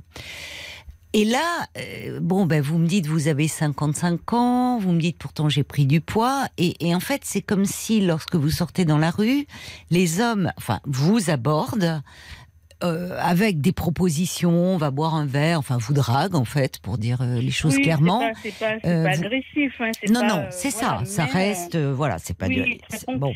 Mais donc hein. il vous voilà. il- Et alors vous, vous aimeriez avoir des amis hommes? Alors, mais ce que Oui, vous êtes en train de me dire, c'est que Oui. il n'est pas possible d'être ami avec un homme. C'est la thématique de la soirée, l'amitié, euh, l'amour. Au Oui. fond, si je, moi, ce que j'entends au fond derrière votre question, c'est Oui. il ne m'est pas possible d'avoir une amitié avec un homme parce que les hommes ne pensent qu'au sexe. Ils veulent qu'une chose quand ils voient une femme, c'est du sexe. Et c'est quand même une idée très particulière que vous avez des hommes. Ah là là. Oh là là. D'accord. Ok. Ok. Ok. D'accord. J'ai compris. En fait, quand je vois un homme, je pense toujours qu'ils ont envie de, de sexe. C'est ça. Comme Ah, s'ils n'avaient que ça en tête. D'accord. Que les hommes étaient guidés par leur sexe. D'accord. Donc, euh, il faut les tenir à distance. Alors que, D'accord. en fait, ça, ça serait. euh, Enfin, vous voyez, c'est là où les généralités sont toujours euh, très problématiques. Parce que euh, les- il y a des hommes qui, justement, d'abord, ça, fait partie des, des préjugés et des idées reçues sur le fait que les hommes ne pensent qu'au sexe. Il y a des hommes qui ne sont. Il arrive, enfin, en consultation, à des hommes qui, euh, euh, justement, consultent parce qu'ils n'ont pas de désir. Ou parce que leur, euh, leur, leur compagne, leur femme se, se plaignent d'un manque de désir. Donc, en fait, c'est. Voilà, je ne sais pas quoi vous dire. Euh, au départ, j'ai essayé. Je, voyez, je, je vous retourne la question. C'est-à-dire, qu'est-ce qui vous donne à penser dans votre histoire, à vous, de femme, de- que au fond, les hommes, euh, ben, ils pensent qu'à une chose, c'est avoir une relation sexuelle. euh, et puis basta, quoi. Et que donc, impossible d'avoir, d'être dans un registre plus profond, plus intime, euh, plus affectueux, plus tendre avec un homme. Pourquoi, Alors, euh, début, pourquoi cette dit- idée-là, au fond? Alors, au début, je me suis dit, oh, peut-être parce que, bon, je parle, euh, bon, je discute, donc peut-être c'est ce qui les attire. Bon, maintenant, je discute plus, mais c'est, je ne discute plus. Enfin, c'est-à-dire que quand on, quand ils parlent, je réponds pas vraiment, je reste un peu euh, sans réponse, comme si de faire euh, la BA. Et en fait, euh, c'est toujours peut-être, comme vous dites, euh, j'ai peut-être euh, dans l'esprit que bon, les hommes, c'est ça en fait. Mm. Peut-être ça, ça, ça m'est resté dans la tête. euh, Et pourquoi ça vous Ouais, est resté dans la tête? Comment ça y est entré dans Je votre tête? pas, hein, pourtant, euh, j'ai vécu avec mes grands-parents. Hein, il y a- j'ai pas eu de, de problème. hein. Je ne, je sais pas, c'était. En fait, euh, quand je remonte, est-ce que c'était pas par rapport à mes sœurs? Oui. Qui euh, qui parlaient, qui ont parlé de leur relation avec les hommes, que Hmm. c'était compliqué. J'ai Oui, l'impression que c'est ça en fait. Oui Ouais, la Maintenant, j'ai trouvé la réponse. J'ai l'impression, ouais, j'ai l'impression que petite, pas petite en fait. euh, Vous êtes la plus jeune. hein, de- je suis la plus jeune et Oui. elles, elles me parlaient quand elles étaient, ben, quand elles ont eu le premier ex, c'était difficile. Quand elles ont eu le premier, euh, ben c'est les filles entre nous, en fait, Oui, on oui. cinq filles euh, euh, et deux garçons. Donc euh, tous, tous les autres ils sont plus grands. Et donc c'est vrai que ma sœur, alors peut-être ils sont, ils m'ont mis euh, des, des idées euh, fausses peut-être dans la tête, je sais pas. Ben, en tout cas, on est. Maintenant je comprends ça à mon âge, mais dis donc. Non, mais on est euh, la, la façon dont il y a, euh, dont les femmes de la famille, déjà le, le rapport qu'elles ont à leur féminité compte dans la façon dont on va se construire en tant que femme et la façon dont la mère ou les sœurs parlent des hommes aussi. Bien sûr qu'on se construit et, et finalement euh, on, on se, on se construit avec ce qui, tout- toutes ces images qui sont véhiculées, qui finissent par devenir des croyances. D'accord. Ouais, je comprends pourquoi aussi que je disais que je voulais devenir euh, bonne sœur. Ah, ok. D'accord. Mais Ben, peut-être que c'était une ça. façon de, justement, n'est-ce pas la meilleure Mhm. façon de se tenir à l'écart du désir des hommes Mais en même temps, avec un désir euh, euh, tout autre, mais d'être aimé inconditionnellement, inconditionnellement, pardon, euh, bah, d'un seul, et pas de n'importe lequel, d'un Dieu. Donc il y a peut-être chez vous une vision euh, extrêmement romantique bon, Mm, d'un mm, homme mm, qui ne... Celui-là, Dieu ne vous décevra jamais, là où les hommes peuvent s'avérer décevants. Exactement. Oui, oui, oui. Alors il y a quelqu'un que qui me dit attention, attention, on est à 13 minutes. Vous aviez Bon, dit pas ben, plus de 15. j'arrête. Je vous taquine, mais les auditeurs ont de l'humour aussi. je sais, je sais. Mais en fait, en peu de temps, vous m'avez, c'est fou, hein, des années, euh, je j'arrêtais pas de, de, de me dire, euh, mais pourquoi euh, Même au travail, les filles me disent, Marise, mais je comprends pas, tu parles et ils arrêtent pas de te draguer, mais je comprends pas. Je dis, mais moi non plus, je, Hmm. je comprends pas, quoi. Alors ça fait réagir les hommes. Il y a le Lyonnais du 79 qui dit euh, Hey, Rose, tous les hommes, euh, c'est un homme, hein, ne sont pas des obsédés. L'amitié homme-femme est-elle possible? C'est la- thématique de la soirée. Il dit si vous souhaitez en parler avec moi, je suis dispo. Ben voilà, vous allez dire voilà. Mais c'est vrai, je, confirme. Voilà, il est présent, hein, cet auditeur dans l'émission, mais jamais il a fait une proposition. Ben c'est vrai que finalement, vous appelez Rose, il est dispo pour en parler. Il y a Joseph qui dit euh, parfois justement l'impression de liberté chez quelqu'un est attirant. Il a raison, Joseph. Sentir quelqu'un qui n'est pas en demande, la, la liberté, c'est extrêmement séduisant. Mais il Mais- pas tort, parce qu'on me dit que tu, on dirait que tu es inaccessible et assez libre. Ben voilà. Alors Ah, Joseph qui ajoute, mais c'est pas flatteur aussi? Parce que vous, j'imagine, moi en tant que femme, vous dis, euh, alors après, puisque vous dites qu'il vous aborde en plus euh, euh, de façon euh, Non, Assez galante, courtoise, enfin, voyez, agression, jamais, bon. jamais. hein. Bon, vous dites des hommes plus jeunes, bah, vous pourriez aussi dire c'est flatteur. Tiens, je plais, y compris à des hommes plus jeunes, même si vous les éconduisez, mais il y a quand même quelque chose de valorisant. Non. Hum, j'ai une grande fille, donc euh, c'est vrai, s'ils font. euh, des fois, j'allais euh, dans au lycée de ma fille, même à la fac, quand il était à la fac, ses copains me draguaient. mais, Ah, mais ça, honte, ça peut être un fantasme. hein. Euh, chez Ah, d'accord, les jeunes hommes, oui, oui, on croit toujours, on dit oh là là, euh, les- c'est curieux, un homme jeune attiré par une femme plus mûre. Bon, ça peut être vraiment un fantasme. Mais en même temps, ça veut dire que vous renvoyez, euh, vous êtes certainement aussi séduisante. Donc, malgré vous, tout en vous défendant du désir des hommes, il y a quelque chose qui, en vous, pas Oui. seulement dans la façon de vous vêtir, mais peut-être dans votre langage euh, corporel, enfin à votre insu, qui dégage cela. C'est peut-être toute votre ambivalence, ma chère Rose. Désirer être bonne sœur, mais une bonne sœur Oui. qui suscite follement le désir chez les hommes. C'est ça, la transgression. Bon, j'arrive à vous faire rire, c'est l'essentiel. Paul Oui, alors bon. Je crois que je vais couper la parole. On va demander, la- on va donner la parole à frère Paul. Ah oui, Qu'est-ce qu'il va bah, nous frère dire Paul, il... ouais, euh, frère Paul, il va lire des messages euh, de, de femmes, euh, mais les hommes en prennent pour leur grade. Ah bon Euh, Ouais, oui, il y a Bah, Nadine qui dit ce sont des exceptions les hommes qui n'ont pas de désir sexuel. Il y a. Martine qui dit Moi, mon expérience malheureuse avec mon ex-mari, elle est évidente. Il ne pensait qu'au sexe, tout y est passé. Hein. Voisine, copine, connaissance. Pourtant, je n'en ai jamais privé. J'ai fini par le quitter. Mes cornes touchaient le plafond, euh, dit Martine. Il y a Hélène qui dit Ah Non, vous avez raison. Moi, je confirme, les hommes ne pensent qu'au sexe. Euh, par expérience, je peux vous dire que oui. Il y en a un sur non. mille qui veulent euh, une relation sérieuse. Ils s'engagent, les hommes s'engagent entre 50 et 60 ans. Et, et après, Ils non, les hommes entre 50 et 60 ans ne veulent plus s'engager. Ah bon, C'est ça quasiment impossible d'y trouver une relation sérieuse. Ouais, moi aussi, je me disais, tiens.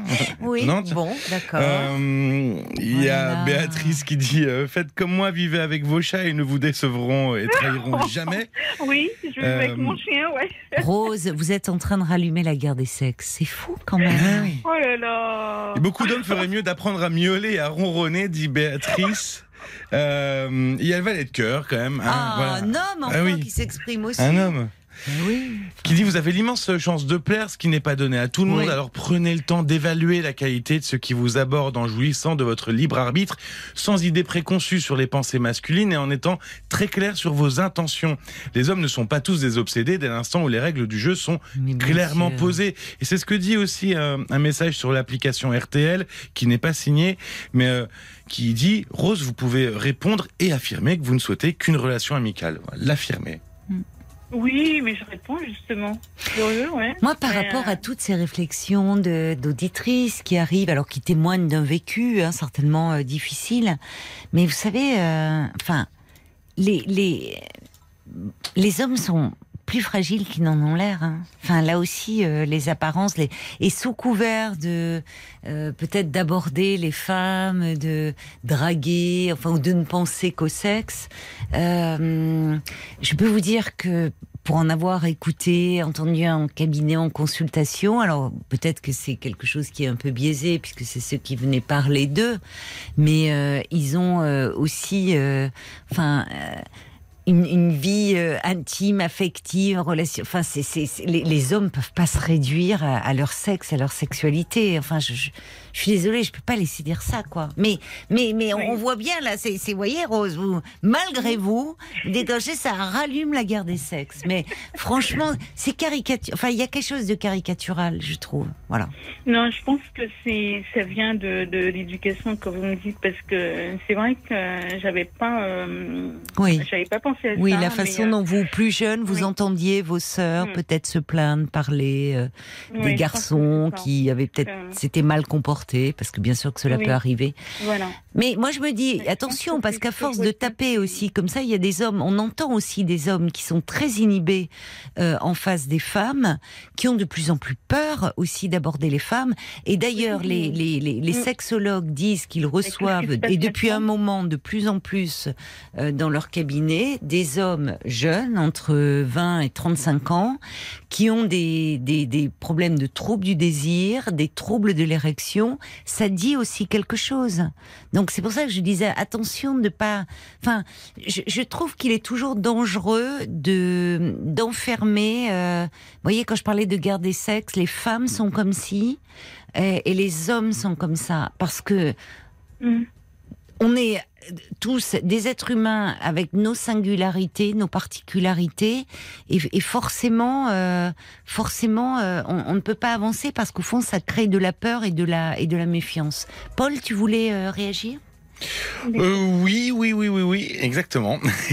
le message, il est parti. Je suis désolé. Il est pas ah, zut, oui, je Non, te enfin, voyais, je- pardon, oui. euh, lever Non, la, la- problème. la main. Je, euh, je scrolle, je scrolle sur mon PC, mais euh, ça arrive. Oui, c'était Georges qui disait, bon, disons que vous avez encore de la chance d'être dragué à 55 ans. Ça veut dire que vous dégagez quelque chose de désirable qui attire les hommes.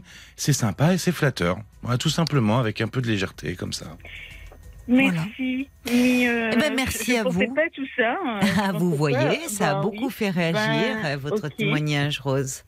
Oui, Euh, oui, je voulais pas trop, mais en fait, euh, ça m'a éclairé, surtout pour. euh, en fait, euh, je retiens vraiment euh, mon enfance, en fait. Oui. Et euh, La façon dont vous avez jamais- entendu parler des hommes, au fond, de oui, façon un peu négative. jamais, jamais fait la relation, en fait. Hmm. C'est dingue, hein. Bon, voilà, je vais pas mourir bête alors. Bon. Alors, il y a Ben- quelqu'un qui dit, c'est vrai que quand on écoute actuellement la frange la plus radicale des féministes, euh, les hommes euh, sont tous considérés comme des agresseurs, des oppresseurs, des violeurs potentiels. Euh, c'est aussi un discours, euh, bon, qui, qui est aussi euh, un peu manichéen. Il faut, faut nuancer. Alors, euh, la personne précise bien, c'est pas signé, c'est la frange la plus radicale. Et souvent, pour des avancées, euh, dans toutes les causes, euh, parfois il y a de la radicalité euh, qui s'exprime, qui n'aide pas forcément euh, aux relations hommes-femmes. Paul Oui, alors que le, valet de cœur, il a des preuves concrètes, scientifiques. Il a passé un IRM, et ben il le confirme. Il a bien un cerveau et non un sexe dans sa boîte crânienne. Donc il dit soyez pas si impitoyable avec nous. Sinon, en le plus. valet de cœur. sinon, mon célibat va s'éterniser. Hey, soyez pas impitoyable. Ok, ok, il a pas tort, le valet de cœur, parce qu'on dit toujours ça. Et, ben, le oui, sexe- on le dit, on le dit de façon un peu plus triviale, mais c'est vrai qu'on le dit, et je vais pas le dire à l'antenne, tout le monde a compris l'allusion. hein. Parce qu'il y a bien un cerveau dans la tête des hommes, ben oui, il confirme. Non, je pense qu'ils sont même plus intelligents que les femmes. Ah non, ben non, on va pas basculer ben, Quand je dis euh, intelligents, mais ils sont quand même subtils quelquefois. Ils sont assez. Bah, heureusement qu'il y a de la subtilité aussi chez les hommes. Alors il y a Joseph qui dit, euh, et là ça sera vraiment le mot de, de la fin, il dit, derrière le sexe, n'oubliez pas qu'il y a la libido.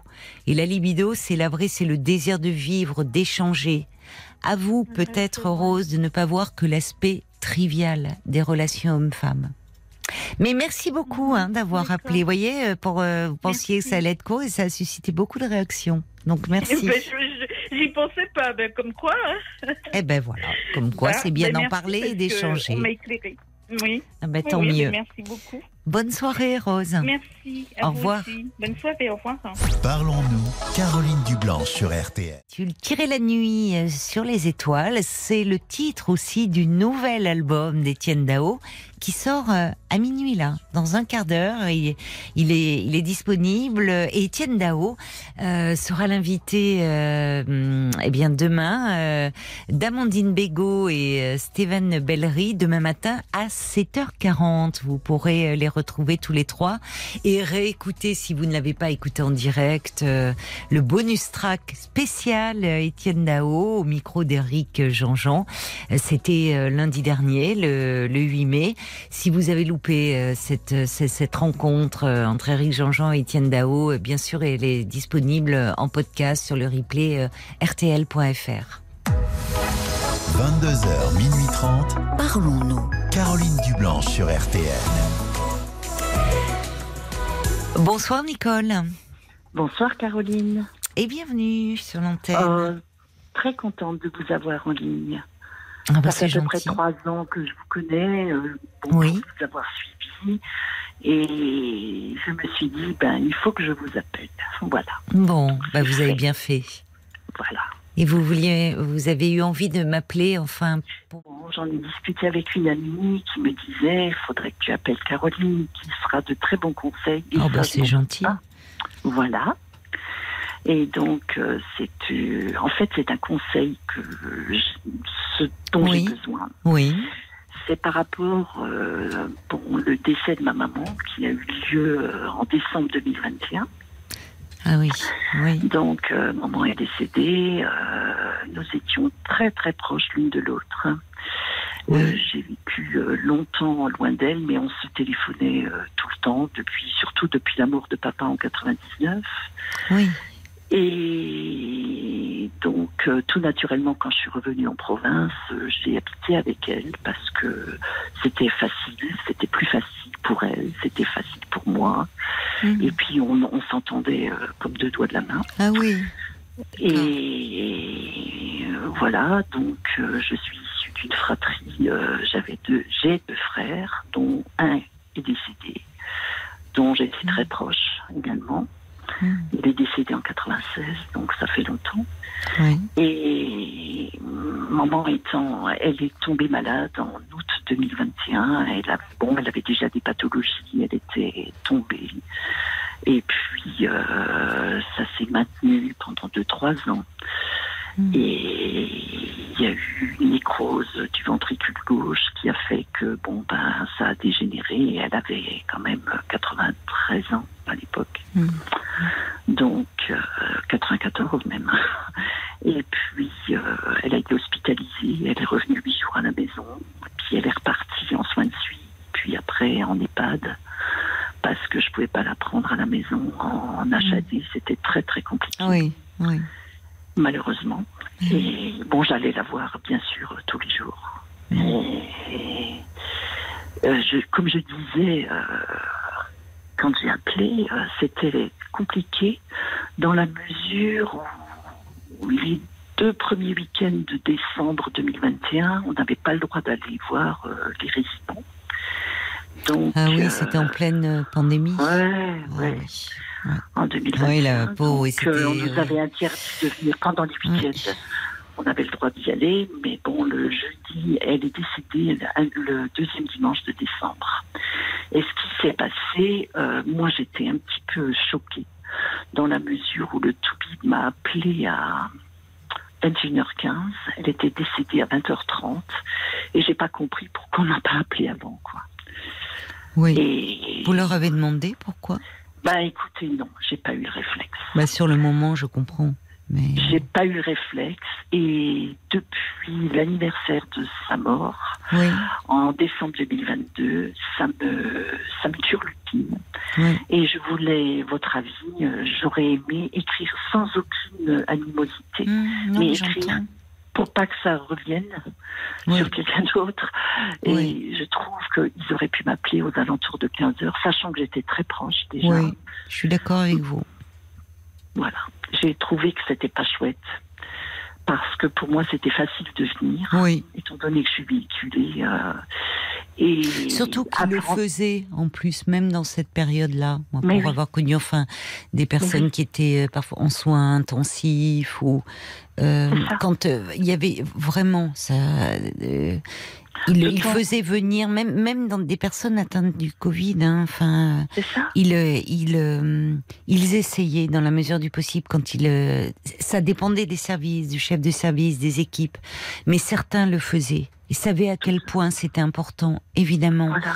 pour le patient, mais aussi pour la famille. D'autant qu'il n'y avait aucun, euh, aucune personne dans l'EHPAD qui, était, qui avait le Covid. Il n'y avait pas de Covid. Mais. Euh, Oui, c'était à ce moment-là la loi. Enfin, il y avait quelque chose. Enfin, c'était. Bon, le directeur de l'hôpital Oui, qui avait c'était à chacun. que- Ouais.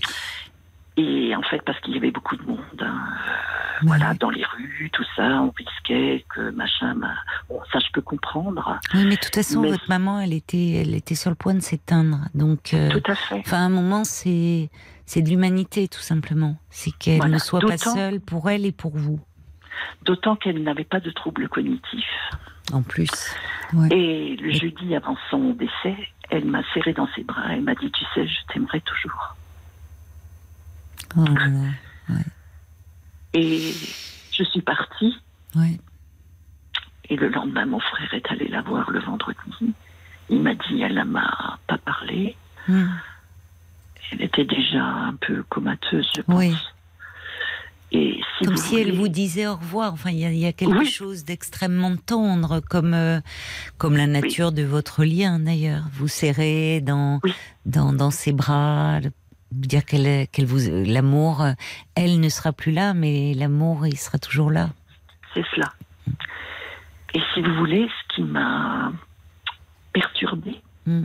qui me perturbe, c'est le fait que je me dis, on a vécu tellement proches l'une de l'autre. Mm. Depuis 2010, on vivait ensemble. Ben oui. Et que les derniers instants, j'ai pas été là. Et ça, je j'arrive pas tellement à surmonter, quoi. C'est ce qui vous hante, c'est ce qui vous poursuit. Un petit peu. Ça me fait pleurer. Oui, ça vous rend Je n'ai, triste. je n'ai pas de triste, je n'ai, pas de déprime, si vous voulez. Non. Mais en Mais plus c'est- de ça, euh, j'ai, il y c'est lié à un conflit euh, avec euh, la famille de mon frère, qui est encore là. Oui. Lui garde le lien. On a eu des mots très durs euh, pendant que maman était malade, dans la mesure où je ne comprenais pas pourquoi la famille, euh, c'est-à-dire euh, ma belle-sœur, et puis les enfants ne venaient pas voir ma, leur arrière-grand-mère. Oui. Oui. Ça, je m'étais exprimée là-dessus en disant, je trouve quand même que j'ai dit, elle est vraiment pas bien, il faudrait tout de même. oui. euh, Et là, ça a été euh, la goutte d'eau qui a fait déborder le vase. J'étais, euh, oui, mais toi, tu crois toujours que, voilà, tu as toujours raison, tu n'es qu'une égoïste, tu ne penses qu'à toi, alors que. ah Mais bon, non, vous pensiez à votre mère là. Oui, C'est votre frère qui vous a dit ça? Oui, c'est ma belle-sœur. Ah, votre belle-sœur. Parce qu'elle est venue voir un- tout au début de, de la maladie de maman, elle est venue la voir. Euh, c'est quelqu'un de très particulier, hein, de toute façon, sans porter de jugement Mmh, excessif. mmh. C'était quelqu'un de très particulier. Donc, euh, elle est venue la voir en lui disant Je ne comprends pas pourquoi Nicole ne m'aime pas. Non. Alors, euh, moi, j'ai commis l'erreur ou pas, je ne sais pas. J'ai pris le téléphone et je suis allée téléphoner. Je- je- J'ai dit Ah bon, elle t'a dit ça? Ben, je vais, je vais l'appeler. Ne l'appelle pas, ne l'appelle pas. J'ai dit Je vais l'appeler. Et très gentiment, je lui dis Bah écoute, tu as dit ça à un moment. Je dis Je vois pas, c'est complètement hors de propos. Et Oui, alors qu'elle était hospitalisée, alors. Oui. enfin, Oui. Et j'ai dit, je vois pas pourquoi tu lui dis ça. J'ai dit, ben, puisqu'on en est à se dire les vérités, dit, oui, Oui. effectivement, je ne t'aime pas. J'ai dit, et toi, tu ne m'aimes pas non plus, alors le problème est réglé. Et là, ça a été un torrent d'injures. Et ça a continué avec euh, sa fille, donc ma nièce. Donc c'était compliqué. C'est-à-dire qu'il s'en est pris à vous après Ah euh, oui, l'altercation avec la mère. Ah, Elle prend la défense de sa mère, Ah oui. c'est Bon, ça. Jusque-là. Mais vous voyez, moi, j'entends euh, autre chose dans ce. Alors, évidemment, je suis d'accord avec vous. C'était pas du tout approprié dans ces circonstances-là d'aller. euh, Enfin, c'était votre maman qui est hospitalisée. Mais le fait qu'elle pose cette question à votre euh, à votre maman, Mhm. même si c'est hors de propos, on est d'accord. Mais elle sait à quel point toutes les deux vous étiez liées et dire pourquoi Nicole ne m'aime pas. Ça veut dire Ouais. que au fond, euh, il y a y a de l'affect, il y a des y a des sentiments, c'est comme si elle euh, elle en souffrait Je de pense. ce ce qu'elle Oui. perçoit à tort ou à raison, mais comme du rejet, comme euh, vous voyez, elle elle elle vient, ça ça la ça la questionne, ça ça l'affecte en fait. Mhm. Et, Et on est on est affecté que par des, enfin que parce qu'il y a justement euh, quelqu'un que qu'on apprécie ou qui compte d'une façon ou d'une autre. C'est paradoxal, vous voyez? Ah, mais je, je vous rejoins complètement. Oui. Elle, elle- Complètement. pourquoi elle, elle aurait aimé être plus proche de vous, cette belle-sœur? Elle, Écoutez, je ne sais pas. Depuis Ah oui des années, on a toujours, on n'a jamais été, on était complètement à l'opposé l'une de l'autre. Oui, Jamais les mêmes idées, jamais, Eh oui. jamais les mêmes goûts, jamais rien. oui, Mais si vous voulez, j'ai toujours eu des rapports courtois oui. parce que je, je n'aime pas les conflits. Ça, c'est vrai. Et mon frère aîné qui est décédé, euh, lui, avait le même problème par rapport à elle. Hmm. Donc, euh, les conflits euh, à la maison euh, entre mon père et ma mère, c'était souvent à cause de ce couple oui. qui, qui, oui, mais qui été compliqué. Et votre frère, il Et- en dit quoi, lui? Mon frère ne dit rien. Il dit Et rien. moi, j'arrive pas à lui dire. Et donc, il vient une fois par semaine. Donc, moi, j'ai revu ma belle-sœur. Ah. hein. Ah, bon, d'accord, depuis. Et oui. on, on se parle normalement. C'est-à-dire que tout est, en fait, tout est larvé. Mais ils viennent et- vous voir une fois par semaine, Euh, Christian, oui. votre frère? Oui, mon frère vient. Parce que lui, je par- me disais, je pensais que ça venait de lui. Lui aurait pu peut-être Ah, être non. un peu jaloux du lien très privilégié que vous aviez avec votre mère. On s'est toujours posé la question avec maman. Maman euh, me disait, c'est quand même curieux et tout ça. Qu'est-ce que tu en penses? Je disais oui. J'ai dit, mais jaloux de quoi? J'ai dit, moi, je, je suis là. Alors, je, Jaloux de ce lien très Oui. privilégié. Enfin, Ah, vous voyez, euh, de, de ce, vous dites, euh, votre mère et vous, enfin, il y, avait quelque chose de très fusionnel, Oui. de très fort. Vous êtes la seule fille. Euh, Peut-être, je ne sais pas. Enfin, donc, et lui, je me disais, entre vous, ce lien, cette très très grande proximité avec votre maman, ce frère, malheureusement euh, parti trop tôt et qui, ben voilà, l'absent. Peut-être que pour lui, euh, enfin, il a du mal à trouver sa place. Mais de lui encore, on pourrait comprendre. Mais sa femme, alors est-ce qu'elle épouse sa cause? Est-ce que je sais pas Je ne sais pas. Hmm. Et si vous voulez, c'est, j'aimerais tellement en parler avec lui. Il Oui. vient une fois par semaine, il vient Oui. boire un café chez moi. J'ai déménagé depuis. Et depuis la mort de maman, j'ai déménagé. Donc il vient, elle n'est jamais venue. Elle ne téléphone pas. Et la dernière fois, je suis passée chez eux, puisqu'elle m'avait reproché que je ne passais jamais chez eux. Donc, quand je suis allée euh, au cimetière, je suis passée chez eux, j'ai prévenu, parce qu'il faut prévenir, parce que c'est comme ça. bon, en, même temps, ça ne me dérange pas. J'ai j'ai prévenu.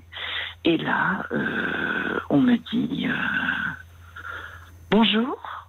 Bon, bonjour. Et elle est partie dans la cuisine pendant une heure. Et moi, je suis restée avec mon frère en tête à tête. Elle n'est pas venue. Mais qu'est-ce que vous vous dites avec votre frère quand il vient toutes les semaines prendre On le parle de café avec vous banalité. De parle de banalité Complètement. On parle de politique, on parle de, de ce qui se passe, euh, de l'inflation, enfin des, des choses tout à fait nominales. Euh, Oui, mais rien ne l'oblige à venir. Donc c'est qu'il euh, il recherche votre compagnie. Oui, Oui. oui.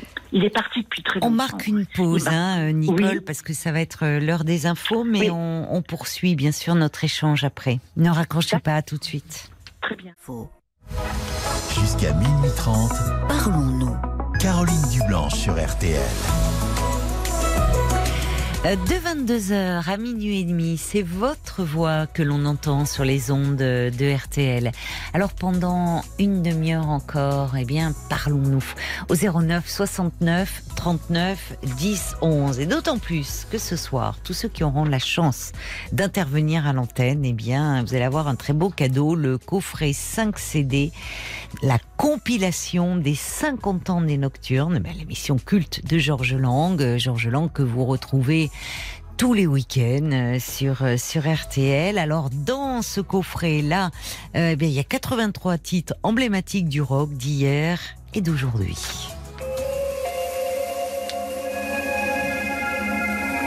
Et on vous retrouve, Nicole. Merci Et on beaucoup nous revoilà. Oui, mais bien sûr. d'avoir patienté. Mais Oui. bien entendu. Alors, euh, vous me dites qu'en fait, vous aimeriez euh, pouvoir euh, vous rapprocher, au fond, de, de votre frère. Ben, tout au moins d'avoir une explication comment ça se fait qu'il qu'il qu'il n'en parle pas, qu'il ne parle pas de qu'il ne se rapproche pas. Vous savez, l'enterrement a été extrêmement bizarre. Nous n'étions que tous les trois, mon frère, ma belle-sœur et moi. Pourquoi? Je ne sais pas. Mais les, Les, enfants, enfants... ne sont pas venus. Personne ne s'est manifesté. Mais c'était pas lié euh, à la pandémie, là? Non, du tout. Donc je me suis retrouvée avec l'urne dans les bras pour disperser les cendres. Oh, C'est dur. Ouais. Et, et eux deux ont discuté avec euh, la personne des pompes funèbres, de vacances, de soleil, de plage. Qui? Votre frère? Oui. Oui, Donc, mais ça, très- c'est c'est défensif. Oui. Enfin, vous voyez, mais c'est défensif. Oui. Parfois, justement, enfin, on voit. euh, Un peu analysé comme ça. oui. Et du, comme il vient régulièrement, euh, voilà. Mais ça veut dire, il vous est attaché, votre frère? Puisque, en fait, Oui. il vient toutes les semaines. Oui, bien sûr. Et, et d'autant Mais plus. il demande. Et c'est curieux, parce que moi, je veux dire, ça me poserait pas de problème qu'il vienne à l'improviste. Même Mais il si, veut pas vous voilà. déranger. Bon, c'est sa Il façon pas- de faire. ouais. Ça, c'est. Oui, il a toujours été comme ça. Voilà. Bon, c'est peut-être. euh, Mais, Mais, mais il demande, mais il demande. Mais enfin, on voit bien. euh, Alors, vous, vous ne pouvez pas aborder les sujets intimes, mais peut-être parce que je ne sais pas. Est-ce que vous vous euh, de comment euh, c'est c'est difficile hein, d'aborder les sujets intimes en famille, vous savez. Ben, j'ai peur de sa réaction parce que je sais que sa réaction peut être violente verbalement, puisque ça a déjà été le cas. Oui, mais en même temps, vu ce qui s'est passé, vu euh, à un moment euh, le- les, les relations euh, com- compliquées que vous avez avec votre Mhm. belle-sœur, euh, Mhm. cette altercation, euh, lui, en maintenant le lien, et un lien quand même très serré, vous voyez toutes les semaines, il vient chez vous prendre le café, quelque part, clairement, il montre l'attachement qu'il vous porte, qui peut d'ailleurs un peu euh, euh, son épouse, votre belle-sœur, pourrait en prendre ombrage, comme si, même si euh, malgré bah, à un moment l'altercation qu'il y a eu, le fait euh, que bon vous, vous- vous n'êtes pas en bon terme, votre frère, lui, euh, bah, vous êtes sa sœur, vous comptez, Voilà. il a besoin, il a besoin de venir vous voir.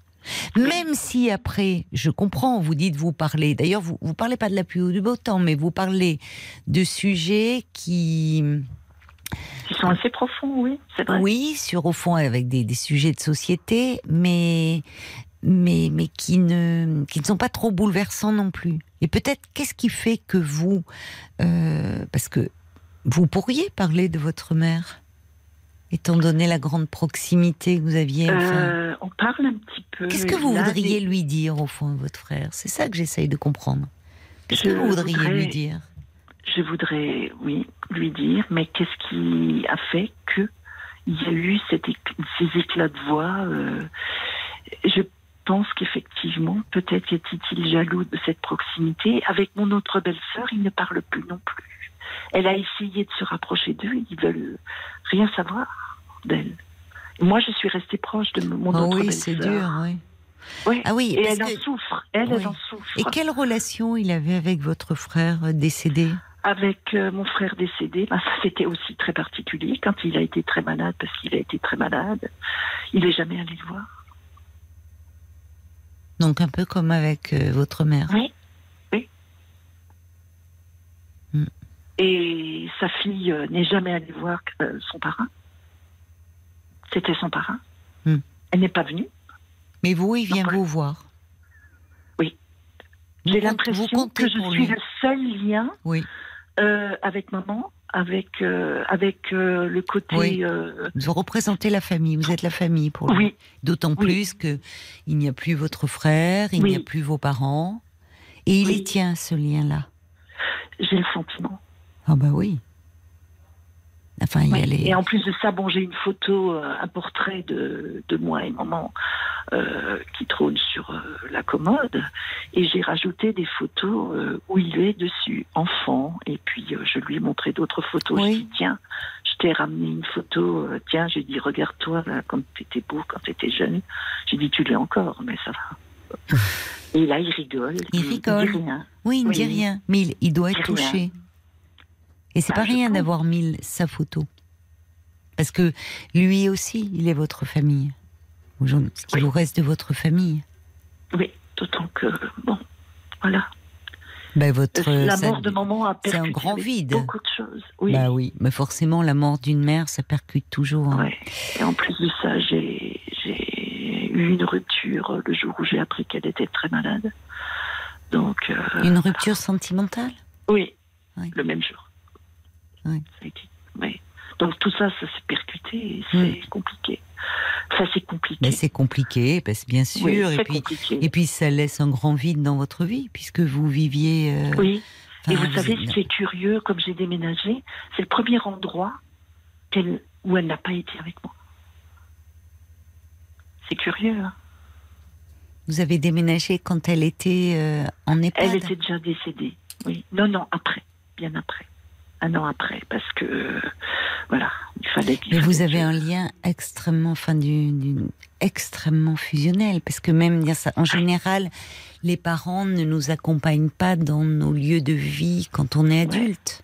Or là, cette façon de me dire, c'est le premier lieu où elle n'a pas été. On, on sent à quel point euh, cette absence, elle est incommensurable. Pour Et vous. pourtant, et pourtant, j'ai été très longtemps euh, séparée d'elle. J'ai vécu en Afrique, euh, j'ai tout ça, mais Oui. j'ai toujours, toujours gardé le lien. Oui. Mais avec mes deux parents d'ailleurs. Mm. Ouais, j'ai accompagné mon papa jusque dans, voilà, il était malade, euh, donc j'étais en soins palliatifs. On me laissait aller. Finalement, c'est vous, comme si vous vous représentiez, Oui. vous étiez la famille, comme si au fond vous avez, c'était vous qui, vos, vos- vos- votre frère peut-être se reposait un peu. mon frère aîné. Mon frère aîné me manquait énormément. Mm. Nous étions très proches, très très proches. Oui, ça fait beaucoup de. de- C'est beaucoup, oui. C'est pour ça que j'avais envie de vous appeler, pour avoir un petit peu, pour pouvoir m'épancher. Et puis je pense que je vais pouvoir aller en parler avec quelqu'un. Le problème, c'est très compliqué pour trouver, euh, Ah bon? trouver un rendez-vous. Ah, oui. Vous avez essayé Vous avez Oui, des délais oui, d'attente euh, très longs? Oui, oui, et puis euh, ah, on prend pas de nouveaux patients, machin. Bon, Ah oui. bref. Non, mais je vais trouver, je vais trouver, je vais insister. Oui, avec le bouche à oreille, le- peut-être votre médecin traitant fais, qui peut, enfin. Oui, Alors, Parce je, reçois. Oui, je pense que, bah, bien sûr, il y a. Enfin, je, je pense que ça pourrait vous faire beaucoup de bien, oui. Parce qu'il y a plein de choses qui se, qui vous percutent en ce Mhm. moment. Oui, Il y a Brigitte qui dit, qui, vous voyez, c'est elle aussi. euh, je l'ai reçue même avant même les, les, enfin tout de suite après les infos de minuit, qui Oui. dit, euh, mais votre frère vous est attaché, peut-être même éventuellement un peu jaloux de ce lien euh, si, si proche que vous avez. Et elle ajoute, quant à votre belle-sœur, c'est une relation euh, claire semble parfois difficile et parfois on doit se limiter à une relation courtoise. Mais Mhm. peut-être que votre belle-sœur, elle, aussi a du mal à trouver sa place dans euh, votre famille, dans ce lien très proche avec votre mère, ce lien très proche que vous aviez avec votre sœur. Et puis là, quand je vous disais qu'elle pourrait, en prendre un peu ombrage du fait que son mari, votre frère, est aussi très proche de vous et qu'elle, elle se sent peut-être un peu exclue. Mais je vais vous dire quelque chose. Je pense qu'elle ne sait même pas qu'il vient régulièrement. puisqu'il vient de très bonne heure, et elle, elle reste au lit euh, très tard. Je suis pas Elle doit bien savoir. Enfin, non, non, peut-être pas, mais enfin, oui, il profite, euh, d'accord, euh, Mhm. du fait de son sommeil. Mhm. Oui. D'accord. Bon, et elle Alors, dit. oui. Mais je, je, je pense qu'effectivement, à un moment donné, si vous voulez, je, je vous coupe. hein.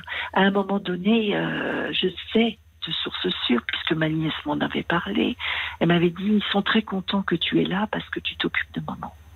Oui, mais je pense que oui, c'est comme si, après, en fait, c'était c'était très rassurant et confortable, et que Voilà. euh, il se disait, on, maman n'est pas seule.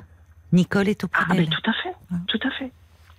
Alors Brigitte qui ajoute aussi, euh, quand vous dites parfois c'est de, de parler de sujets plus intimes, elle dit c'est complexe d'aborder un sujet intime, même difficile sans le garde-fou d'un thérapeute parce que ça peut déraper. Parce qu'on Oui. est dans des quelque chose de tellement, euh, en fait, euh, bouleversant. Enfin, ça, comme vous dites, la mort de votre maman, ben, il y a plein de choses qui se percutent. Ça vous ramène aussi à celle de votre frère. Bien sûr. Celle de mon père. Celle de votre père, celle, enfin, vous voyez, il y a, y, a, y, a, y a plein de, de souvenirs qui réémergent. Y a, donc euh, oui, ça, ça, ça fragilise. Et votre frère, qui est un homme aussi, qui est un homme, je ne sais pas quel âge il a, mais de, vous voyez, il y a encore de, de- je sais, il a quoi une, Ah bah, il a 73 hein, cette année. hein. voilà. Donc les hommes de cette génération ont été élevés, enfin, c'est- plus Il est parti compliqué, très jeune de la maison. plus compliqué Il pour eux. très jeune. Mhm. Oui, mais de parler de les émotions, des sentiments, enfin voilà. Mais en tout cas, ce qui est certain, c'est que euh, vous êtes proches hein, tous les deux. Hein C'est incontestable. ah bah c'est incontestable. Voilà. Mhm. Mhm. Mais voilà, je, je pense que j'irais plus en parler plutôt que d'aborder le sujet en disant mais comment se fait-il Moi je que- pense, oui, je pense Parce que, que... vous savez, en discutant comme ça, on me dit mais tu devrais lui dire, tu devrais. Non. Et, et moi j'hésite parce que je- oui. je- je- après ça, ça va peut-être générer un conflit qui n'a pas lieu. C'est-à-dire que voilà, ce qui est compliqué, c'est soit on dit les choses sur le moment, Oui, soit y revenir. euh, ça peut être compliqué, ça peut engendrer des tensions, de- un malaise. Et en tout cas, peut-être qu'un jour, je- moi je ressens plutôt chez vous le besoin, vous, de parler. oui. Et peut-être pour dénouer ce qui reste douloureux, épineux chez vous. Mhm. Et quand on le dénoue déjà en soi-même, parfois les, les, du coup, ça devient plus fluide pour en parler ou pas, parce que parfois on ressent plus forcément le besoin d'en parler d'ailleurs. Que je suis contente de vous avoir appelé.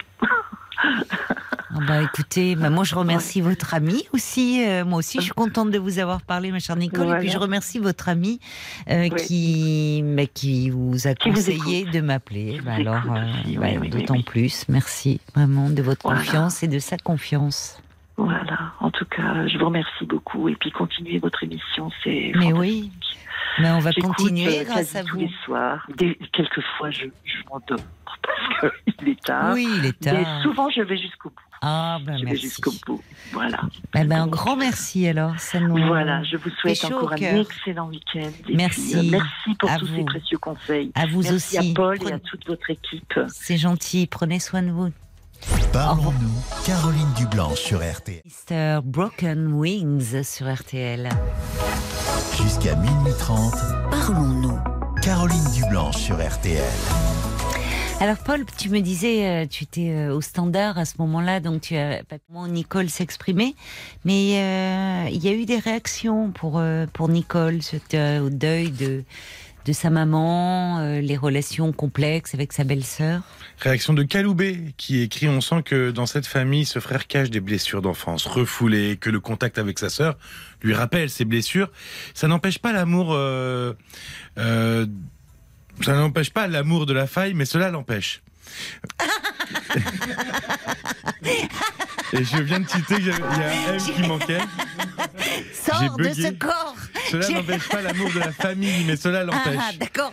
Non, mais alors, à la Alors- décharge de Paul, je ris, c'est pas gentil. Non, mais ça m'arrive aussi. C'est-à-dire, quand il y a un SMS, le pauvre, il vient de rentrer dans le studio, il était au standard, et quand on tombe sur les messages, ça m'arrive aussi. On veut lire vite, et puis parfois, ben, vous savez, euh, vous-même, vous- il y, a- il y a des fautes, c'est- on tape un mot à la place d'un autre, Ouais. ou enfin bon. Et du coup, ça donne un message qui n'a ni queue ni tête. Ouais, quand je l'ai vu en diagonale comme ça. D'ailleurs, on remarquera très souvent que sur les correcteurs de téléphone, Oui. famille se corrige tout seul en faille.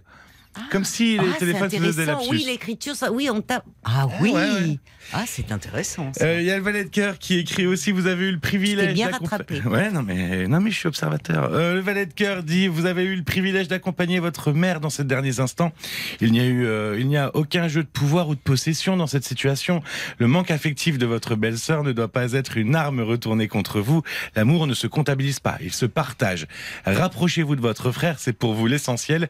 Avec du temps et un lien familial puissant, l'histoire reconnaîtra les siens.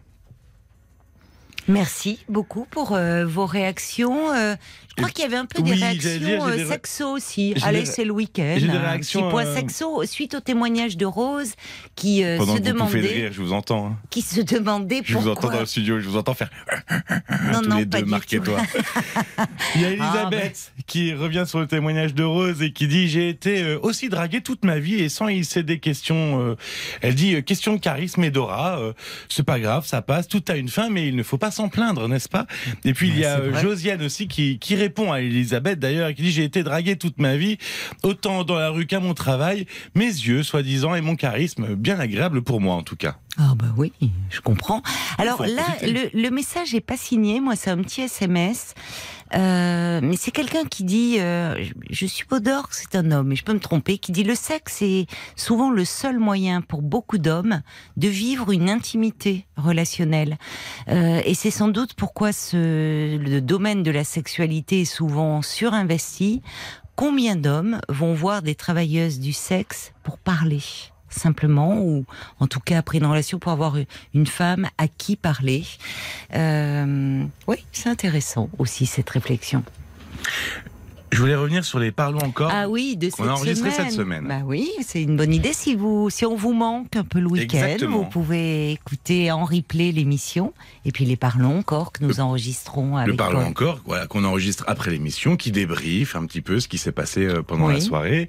Et euh, alors, lundi, on a euh, parlé de, de entreprendre une thérapie, de comment appréhender le fait de- d'entreprendre une thérapie. C'était euh, le 8 mai, donc vous pouvez aller le réécouter.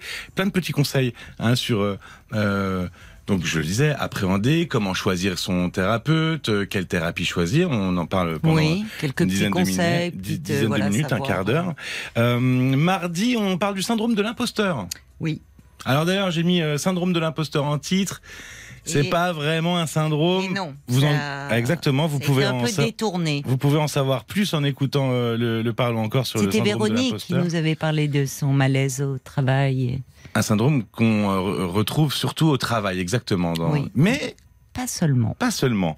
Et puis, euh, et puis hier soir, euh, suite au témoignage de Cédric, euh, qui était marié à une femme au sein de l'Église mormone et qui avait euh, découvert, en tout cas assumé son homosexualité euh, 20, 20 ans après son mariage. Il avait six enfants et euh, il se posait de la question de, de savoir comment annoncer, euh, comment faire son coming out à, à- à sa famille sans euh, trop blesser ses enfants. Oui. Donc on- tout Sans tout bouleverser. sans tout bouleverser, sans trop faire de mal. On, on a euh, enregistré hier soir, euh, à parler encore sur euh, euh, les enfants face au coming out de leurs parents, Mmh. euh, comment ils réagissent, comment faire pour les aider aussi à, à, à apprendre cette nouvelle et puis bah, à la recevoir tout simplement. Oui, ce qui ne veut, là, on fait bien la différence, hein, entendons-nous, sur, on ne parle pas des familles homoparentales, on parle des enfants qui ont Grandi. grandi, dans une famille Hétéro. hétérosexuelle et où l'un des parents euh, révèle son homosexualité sur le tard. Oui, on le précise bien dans le podcast évidemment, c'est euh, un changement de situation finalement qui s'opère. euh, donc les enfants face au coming out de leurs parents. Et alors ju- justement, je- je- j'entendais le, le témoignage de Nicole. Alors il y a un peu de ça euh, dans les rediffusions de ce week-end, parce que des Parlons encore sont rediffusés le week-end. Si euh, vous n'êtes pas abonné, abonnez-vous, n'hésitez pas, hein, vous pourrez euh, euh, retrouver. Euh, Il y a la différence de milieu social dans le couple, le stress du déménagement, et il y a un Parlons encore qu'on a enregistré sur le deuil blanc aussi. Euh, Qui est diffusé ce week-end. qui est rediffusé ce week-end sur euh, l'application RTL et sur RTL.fr que vous pouvez écouter. Hein, qu'est-ce que le deuil blanc euh, euh, Qu'est-ce que comment ça se manifeste Et puis comment aider une personne qui traverse aussi un deuil blanc. Donc euh, vous pouvez réécouter tout ça sur l'application RTL. Ben voilà, on n'est pas là le week-end, c'est Georges Lang qui vous tient euh, compagnie, mais euh, on reste présent comme ça avec euh, avec les podcasts. Et ce soir, alors dis-moi mon petit Paul, on va parler de quoi? Ah, Parce que c'est la grande question d'après l'émission. C'est ça, on sort de l'émission, on a parlé, on a échangé, des débats vifs, passionnés, généreux pendant deux heures et demie, et on sort. On en veut toujours en plus, nous. Et on dit, et on parle de quoi Et on fait quoi maintenant? Eh ben, on verra dans une demi-heure. Hmm. Je peux pas vous dire encore. Surprise, voilà, vous découvrirez cela. Et c'est vrai en plus, souvent on ne sait pas de quoi on va parler, mais on trouve Mais toujours, on blablate. toujours un truc à dire. Euh, alors n'hésitez pas à nous faire des, des suggestions, d'ailleurs des propositions euh, de sujets qui sont les bienvenus. Merci à vous tous pour cette belle semaine passée euh, en votre compagnie. Passez un agréable week-end, reposez-vous bien. On vous embrasse, toute la petite équipe vous embrasse. Bonnes vacances, Marc, il sera pas là la semaine prochaine. L'heureux homme, il va bien en profiter. Et nous, on sera là avec Paul euh, Violaine lundi.